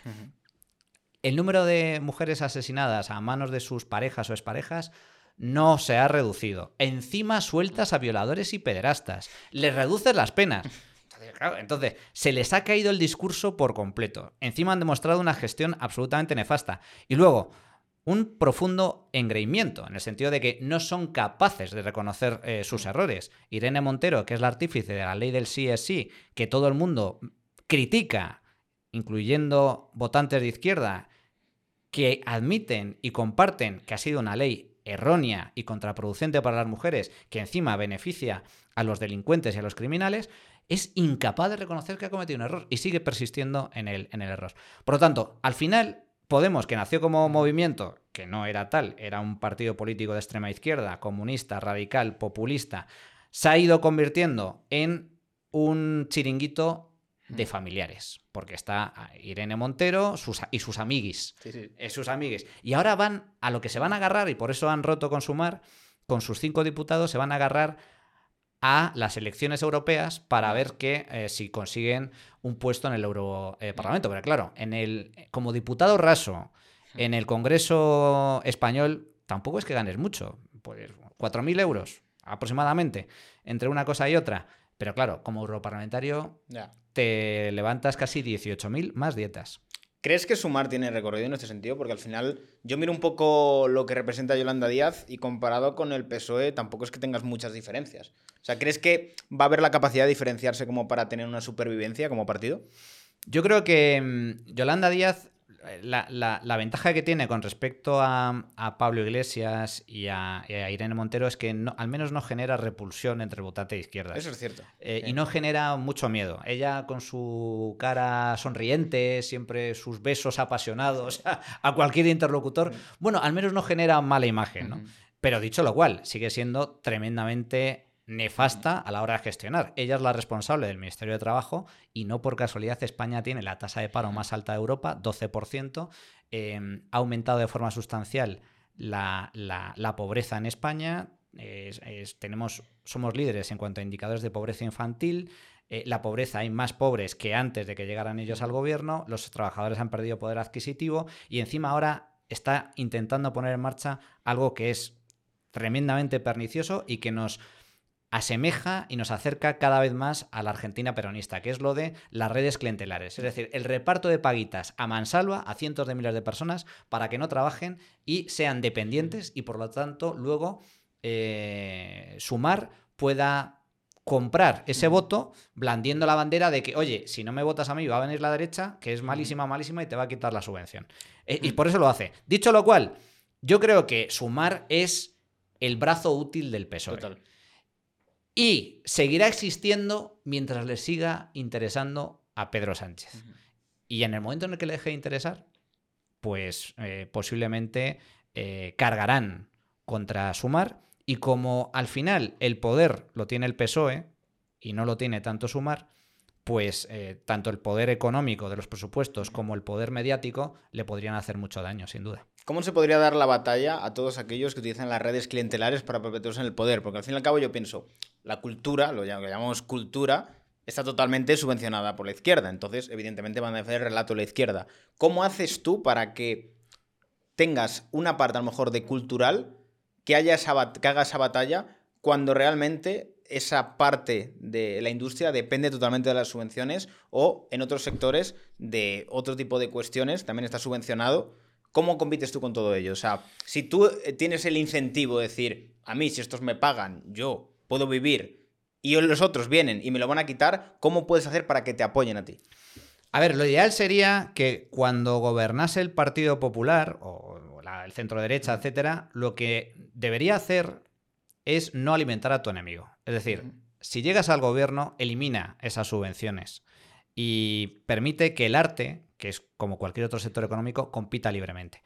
Eso, eso es en primer lugar, pero por desgracia hay muchos eh, dentro del Partido Popular que no piensan igual y que piensan que subvencionando o manteniendo las subvenciones a tus enemigos en el ámbito de la cultura, al menos no te van a criticar. Te van a criticar exactamente lo mismo, exactamente igual. Y encima estás despilfarrando el dinero de los contribuyentes. Por lo tanto, lo primero que habría que hacer es eso, eliminar las subvenciones. Y luego, eh, dar la batalla también en el relato y en el discurso y hacer ver al mundo de los artistas, eh, al mundo del ocio, porque no deja de ser eh, ocio, eh, la música, el teatro, el cine, etcétera, que en el mercado se vive mucho mejor. Para empezar, porque lo que cuando tu producto es bueno, la gente responde y vas a ganar mucho dinero y por lo tanto vas a tener un negocio rentable vendiendo en taquillas. ¿Por qué? Santiago Segura, es eh, arrasa en, taquilla. Hace gracia las películas. Hace, porque sus películas venden, ¿no? Digamos que hace un producto que gusta a mucha gente. Bueno, pues eh, no necesita eh, subvenciones públicas. Los que artistas que normalmente piden subvenciones públicas, que son muchos, es porque ofrecen un producto que no responde al interés de la gente, únicamente responde al interés de los políticos. Eso es tremendamente triste. ¿Y no crees que mucha gente tiene también la narrativa de es que también hay que subvencionar cierto arte porque el público a veces no es capaz de apreciar el talento de ese artista? Ah, pues a mí me parece de una enorme prepotencia intelectual. Eso para empezar, ¿no? O sea, yo, sé lo que, lo, que, lo que es el buen arte y como eh, la gente no responde a, lo que yo considero que es buen arte, esta chusma inculta no tiene ni idea, ¿no? O sea, es, es de una prepotencia sonrojante, de una prepotencia insultante hacia el conjunto de los, de los españoles. Em, pero no, no es cierto. Es decir, para empezar, es tremendamente injusto que cualquier político decida subvencionar determinado, da igual, ¿eh? ahora porque estamos hablando del arte, pero en general cualquier negocio, eh, porque si lo subvenciona es porque le interesa políticamente. Y por lo tanto está utilizando dinero ajeno, tu dinero, el de tus impuestos, para mantener de forma artificial a un determinado grupo de artistas, un determinado producto, que normalmente responde, como digo, a intereses políticos. ¿Por qué hay tantas películas sobre la guerra civil? Porque interesa a la izquierda que haya muchas eh, películas sobre la guerra civil diciendo que la guerra civil, bueno, pues fue casi casi una dictadura que salió de la nada, que el ejército se sublevó porque se sublevó. Oiga, mire, aquí hubo una guerra civil porque, hmm. entre otras cosas, la República fue un desastre absoluto. Y, se mataron personas. Y, se mataron personas y hubo eh, eh, persecución a nivel religioso, es decir, por múltiples factores, ¿no? Entonces, pero ellos solo reflejan una versión. Y lo subvencionan porque les interesa políticamente. Pero como digo, con independencia de eso, de que responde a intereses políticos, lo trágico no es eso. Lo trágico es que los políticos que utilizan el dinero ajeno de los contribuyentes para mantener en pie determinados artistas o determinados productos, desde mi punto de vista, lo que hacen es eh, mostrar una eh, prepotencia insultante hacia el conjunto de la, de la, población. Y la prueba está en que normalmente las películas que están subvencionadas son una ruina a nivel económico. La gente no va a verlas porque es basura artística, no es arte, es basura artística. ¿Crees que hay un problema con la inmigración de África en España? A ver, ¿hay un problema? Eh, sí, hay un problema porque está llegando de forma masiva inmigrantes ilegales em, que luego, mm, digamos que es difícil su, incorporación a la, sociedad, hay, eh, hay, problemas también de delincuencia, hay problemas a la hora de acogimiento. Es decir, sí, existe un problema, pero no solo en España, también en Italia, en el, en el sur de Europa. Y lo cierto es que las políticas de inmigración que se están llevando a cabo en Europa no son las políticas adecuadas. Entre otras cosas porque, por ejemplo, en el caso de España, ¿no? Em, a ver, yo soy muy partidario de eh, fronteras abiertas en el sentido de eh, que la gente sea, se pueda mover libremente. Y eso para mí es algo esencial. En el caso de la Unión Europea, la gran ventaja o el gran éxito de la Unión Europea no radica en el intento que tienen ahora la burocracia de intentar construir un superestado europeo, sino que el gran éxito de la Unión Europea nace de la necesidad de que dejemos de matarnos entre nosotros. Europa nos hemos matado durante siglos. En el siglo pasado, en dos guerras mundiales que costaron, nos costaron decenas de millones de vidas. Los países que comercian libremente entre sí son países que no guerrean entre sí. Y los padres fundadores de la Unión Europea, para evitar que nos volviésemos a matar, establecieron un principio básico de mercado común con libre movimiento de personas, capitales y bienes y servicios. Es decir, un mercado. Y eso es lo que ha permitido que eh, nos hayamos mantenido en paz durante décadas y seguiremos durante décadas. Entonces, esto, ¿con esto qué quiero decir? Que soy muy partidario a que esto sea global. La globalización no es más que eso. Libre movimiento de capitales, personas y también mercancías. Pero existe un problema cuando, en primer lugar, en España, para poder entrar legalmente, es complicadísimo complicadísimo conseguir un permiso para trabajar. De hecho, en España tenemos 3 millones de parados y hay escasez de personal en muchos sectores porque los españoles no tienen la necesidad de trabajar en esos sectores o porque eh, están subvencionados, en el caso de los parados, y por lo tanto, como reciben una subvención, no tienen tampoco la necesidad de trabajar. Pero en el sector primario, es decir, en agricultura, ganadería, en el eh, sector servicios, es evidente que España necesita inmigración. Necesitamos inmigrantes. Hay puestos que no, que no se cubren. Eh, y sin embargo, conseguir papeles de forma legal para poder trabajar en España es un suplicio. Y sin embargo, al mismo tiempo, pues tenemos el problema de las mafias que introducen decenas de miles de inmigrantes de forma ilegal. Y esa gente al ser ilegales no pueden trabajar tampoco. Entonces acabas generando problemas de convivencia, problemas de delincuencia, etc. Y luego hay un tercer problema añadido que agrava el problema de la inmigración. Y es que hay muchos inmigrantes que vienen no con la intención de trabajar, sino con la intención de cobrar una subvención. Y esto sucede en España y sucede en otros países, en Francia, en el norte de Europa, etc. Y yo creo, yo soy muy favorable al libre movimiento de personas, soy muy favorable a la inmigración legal, pero soy muy favorable a que cuando tú te vas a otro país sea para aportar, no para aprovecharte. Que cuidado, no estoy culpando a los inmigrantes, estoy culpando.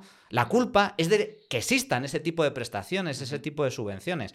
Pero cuando tú te vas eh, a un país, normalmente, si no lo haces por gusto, eh, porque tienes la posibilidad de hacerlo, es para intentar prosperar. Y la forma de prosperar es generando riqueza y sirviendo a los demás. Y eso es trabajando, trabajando, generando empresa, etc. Y además, en el caso de España, especialmente eh, importante, porque nosotros siempre hemos sido un país emigrante. Nosotros hasta hace poco emigrábamos a otros muchos países. Y nos han acogido muy bien en Hispanoamérica y nos han acogido muy bien en otros países de Europa. Pero íbamos a, trabajar. Íbamos, nuestros bisabuelos, etc., iban a trabajar y a emprender. Y muchos hispanoamericanos que han venido ahora huyendo del socialismo eh, populista de Argentina con el peronismo, de Venezuela, cantidad de ellos, de Ecuador, de México, de Honduras, etcétera, vienen con la intención de trabajar. Y lo mismo sucede con los africanos em, y con los subsaharianos. Eh, pero para eso es importante facilitar contratos de trabajo, que es, insisto, un auténtico martirio el poder conseguir el permiso que te facilite eh, la llegada a España de forma legal para trabajar y en segundo lugar, sin ese tipo de incentivos perversos en materia de subvenciones, etcétera. A mí un modelo de inmigración que me gusta particularmente es el modelo de Suiza. En Suiza, la mayoría de la población, un porcentaje muy importante, son extranjeros. Son extranjeros.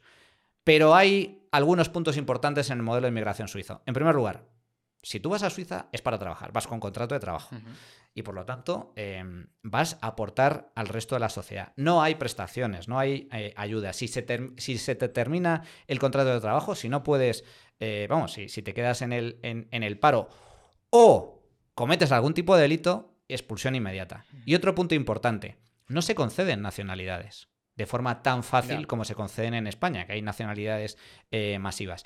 Para llegar a ser ciudadano suizo y tener pasaporte suizo, tienen que pasar bastantes años demostrando que eres un eh, ciudadano responsable, trabajador, que no comete delitos, etc, etc. Y llevar varios años en, el, en el país sin generar ningún tipo de problema. Hasta tal punto es así que para el, creo recordar que en el proceso de nacionalización incluso consultan a tus vecinos. ¿Es, usted un buen vecino? Eh, ¿Fulanito es buen vecino? Sí, sí, no me da, no, no da ningún problema. Es decir, ese tipo de cosas eh, creo que son como todo en, la vida, ¿no? La clave son los incentivos. Cuando los incentivos son perversos y tú eh, subvencionas eh, determinados comportamientos eh, o el hecho de, no tener que trabajar, cuando tú subvencionas el paro, por ejemplo, generas más paro. y cuando los incentivos son positivos, son los correctos, se acaban generando conductas correctas. Por ejemplo, inmigración, sí, pero entonces inmigración legal que venga a aportar y que venga a trabajar, pues que no sea un auténtico suplicio el tener que conseguir un permiso de trabajo. Como digo, en España hay sectores enteros que necesitan cientos de miles de inmigrantes cada año para poder cubrir determinados puestos, incluso millones de personas. Pero en España el gobierno no permite contratar en origen, pone muchos problemas en parte por la presión de los propios sindicatos, que no quieren que venga gente de fuera, inmigrantes, a trabajar y a cubrir puestos que sin embargo quedan vacantes. Eso es una sin razón. ¿Por qué crees que en España no hay un partido liberal, digamos que con fuerza? No hay, no hay como ese partido liberal, digamos que tradicional, que, que, tiene, digamos que algo de representación, al menos. Bueno, yo creo que también en parte responde a nuestra, a nuestra historia. A diferencia de lo que se piensa, el modelo económico eh, que hubo eh, bajo la dictadura franquista en un estado paternalista, mm. eh, un estado profundamente paternalista. Eso continuó durante la democracia, vivimos casi 20 años de felipismo con el famoso estado del bienestar, etc. Y luego, claro, ¿había alternativa? Bueno, Aznar hizo cosas muy interesantes, especialmente en su primera legislatura aprobó, entre otras cosas, claro, la gente, especialmente los jóvenes, no son conscientes de que compañías que hoy son privadas y que funcionan muy bien, como puede ser Telefónica, como puede ser Iberia, eran compañías públicas. Que para pedir un teléfono y que te pusieran un teléfono fijo en tu casa, había lista de espera. y te tirabas meses para conseguir. O que la SEAT era también una empresa eh, pública y también tardabas años en que te llegara el, coche. ¿no? Entonces, había una mentalidad, en, la, mentalidad española, eh, hay una mentalidad profundamente estatista, intervencionista, socialista, es un país socialista de centro izquierda, por así decir, eh, socialmente, ideológicamente. Y sin embargo, pero esa no es la clave, porque eh, Argentina también es un país socialista y ha triunfado, ha triunfado la narrativa liberal y un candidato liberal. lo que se necesita en la derecha es candidatos liberales. Yo siempre digo lo mismo. El liberalismo hay que defenderlo en todos los frentes. Nosotros desde el Instituto Juan de Mariana es a lo que nos dedicamos, a difundir las ideas de la libertad eh, y también a desarrollar eh, iniciativas en materia de formación, en materia de investigación, para defender esas, ideas. Pero también es importante defender el liberalismo y la libertad en el ámbito político. Si no hay políticas liberales en España, la razón es muy sencilla. No hay políticas liberales porque no hay políticos liberales. Y por lo tanto, aquellos que sean liberales, creo que hacen bien en, oye, también jugar en la política y dar la batalla en la, en la, política. Hay muy pocos políticos liberales y el Partido Popular no es especialmente liberal. En el Partido Popular hay diferentes familias, una familia democristiana, eh, una familia más de cariz socialdemócrata, otra familia más conservadora que también comparte con Vox y hay un grupo, eh, no, no, pequeño, especialmente ubicado en, la Comunidad de Madrid, aunque no solo, que es liberal.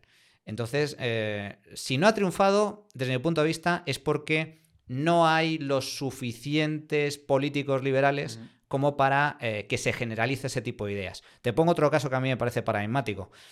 El caso de Reino Unido. En Reino Unido, que era una economía sindicalizada, con un Estado en bancarrota, con una ruina económica durante muchas décadas debido al intervencionismo atroz por parte del Estado después de la Segunda Guerra Mundial, de repente llega una política de corte liberal conservador como fue eh, Thatcher y cambió el chip de la gente. Algo similar a lo que ha sucedido ahora con Milei en Argentina. Por lo tanto, ¿es posible cambiar el chip de la gente? Sí.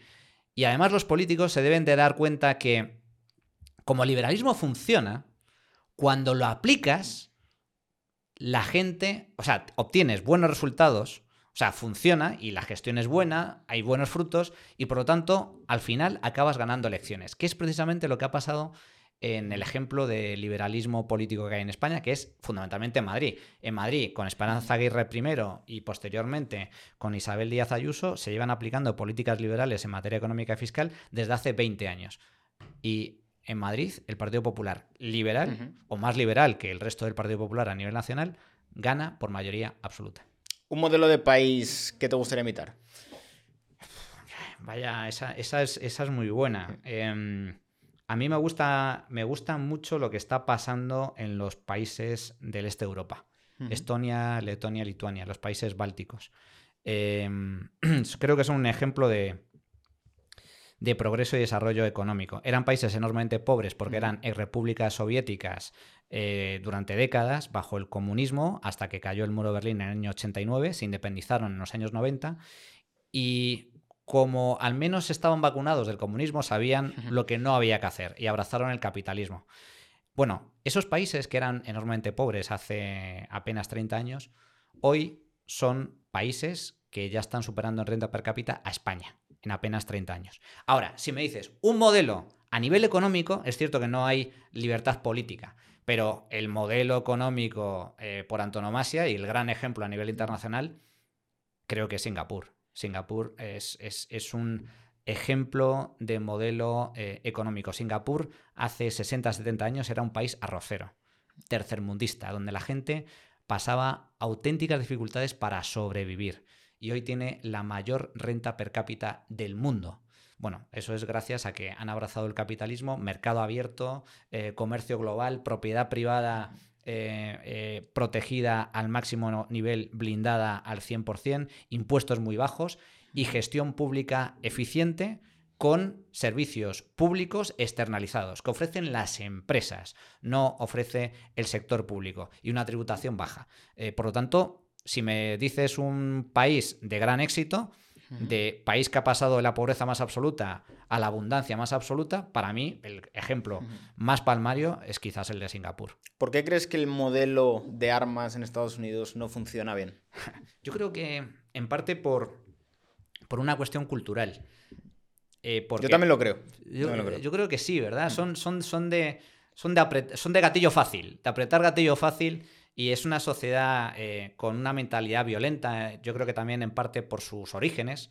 Em, es un país relativamente joven, que, donde, bueno, pues eh, básicamente se ha construido a base de los colonos que en plan aventurero iban a, la aventura y a la conquista de tierra por explorar y se tenían que enfrentar con indios y con y demás, ¿no? Entonces yo creo que hay una hay un, un, un sustrato que creo que es cultural en el tema de la violencia norteamericana, pero que no tiene nada que ver, a diferencia de lo que dicen muchos, y yo creo que ese es el punto importante a tratar, con la tenencia o no de armas. La gente no lo sabe, pero en Suiza, que es un país enormemente aburrido, donde no, la gente no se, no se, mata porque básicamente no hay crimen, eh, tampoco tienen ejército mm, al uso, por así decir, y todos los eh, suizos eh, tienen que pasar un periodo de entrenamiento, etc. Y como consecuencia de ello, tienen armas en sus casas. Y tienen incluso no armas cortas, armas largas, subfusiles, etc. Y no se matan entre ellos. Yo creo que es una cuestión eh, cultural más que, más que otra cosa. Yo soy, en ese sentido, favorable a, la tenencia de armas, pero por la siguiente razón. Porque, eh, a diferencia de lo que se suele decir, en un país en donde la tenencia de armas esté prohibida, los únicos que van a tener acceso a esas armas son los delincuentes y los criminales. Y por lo tanto, no tiene ningún sentido que eh, la gente honrada y la gente responsable no pueda eh, tener un arma. De hecho, en, a diferencia también de lo que se suele decir, en España hay muchas armas, porque hay una cultura de cazadores de caza. muy importante. Por lo tanto, hay mucha gente que tiene escopetas en su casa y no se mata. Y sin embargo, hay muchos asesinatos que no tienen por qué ser con arma de fuego y se matan a base de cuchillos o de, o de tal. ¿no? Entonces, no tiene. Eh, es decir, la tenencia no de armas eh, a nivel legal no tiene nada que ver o no es un factor que explique la violencia eh, de un país, en ningún caso. Yo lo que creo que pasa en Estados Unidos, aparte de la cuestión cultural, es que tienen como un, como suelen decir, es un first touch eh, demasiado directo.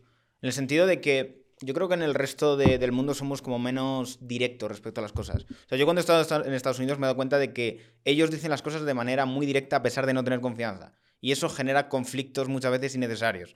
En el sentido de a lo mejor estar en la cola del McDonald's y que uno le diga a otro algo demasiado mal educado y genere una pelea, cosa que en Europa no he visto, por ejemplo.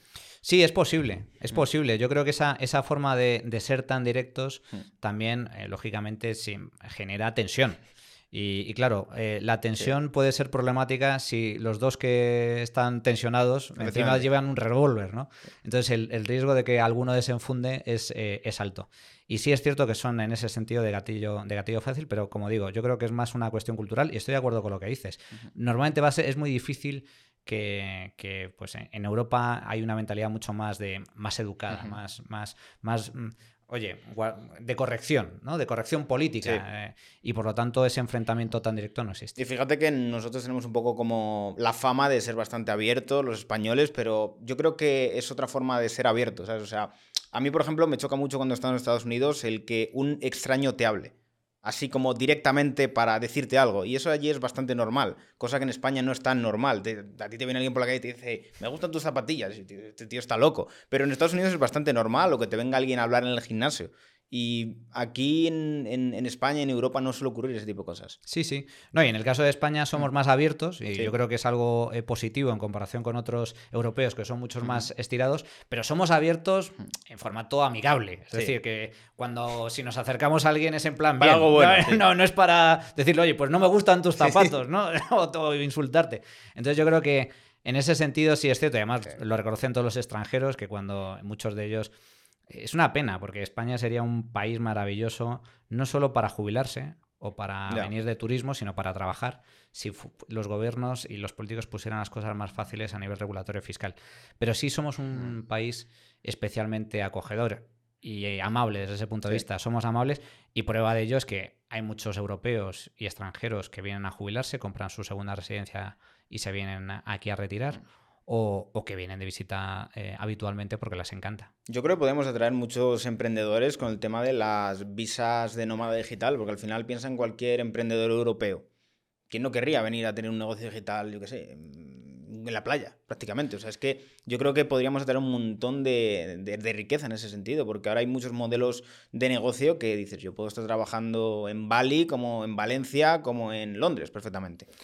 Yo creo, por eso digo que lo veo como una oportunidad. El tema del teletrabajo, la innovación, la tecnología y aquellos países que no se adapten a esos nuevos tiempos y que no den facilidades, España está haciendo algunos avances en esa materia para atraer teletrabajadores eh, con una fiscalidad algo más atractiva, pero sigue estando lejos de lo que realmente necesitamos. Sigue siendo muy tedioso la burocracia, los impuestos siguen siendo relativamente altos en comparación con otros países, y yo creo que se va a producir una competencia sana entre los diferentes estados por atraer ese tipo de, trabajador, o al menos no tanto para atraerlo como para evitar que se vayan, que muchas veces no es una cuestión de atraer talento, que también, sino de evitar que se vaya el talento que tienes en el país. Y en este caso, España, por desgracia, en los últimos años, es un ejemplo de expulsión de talento.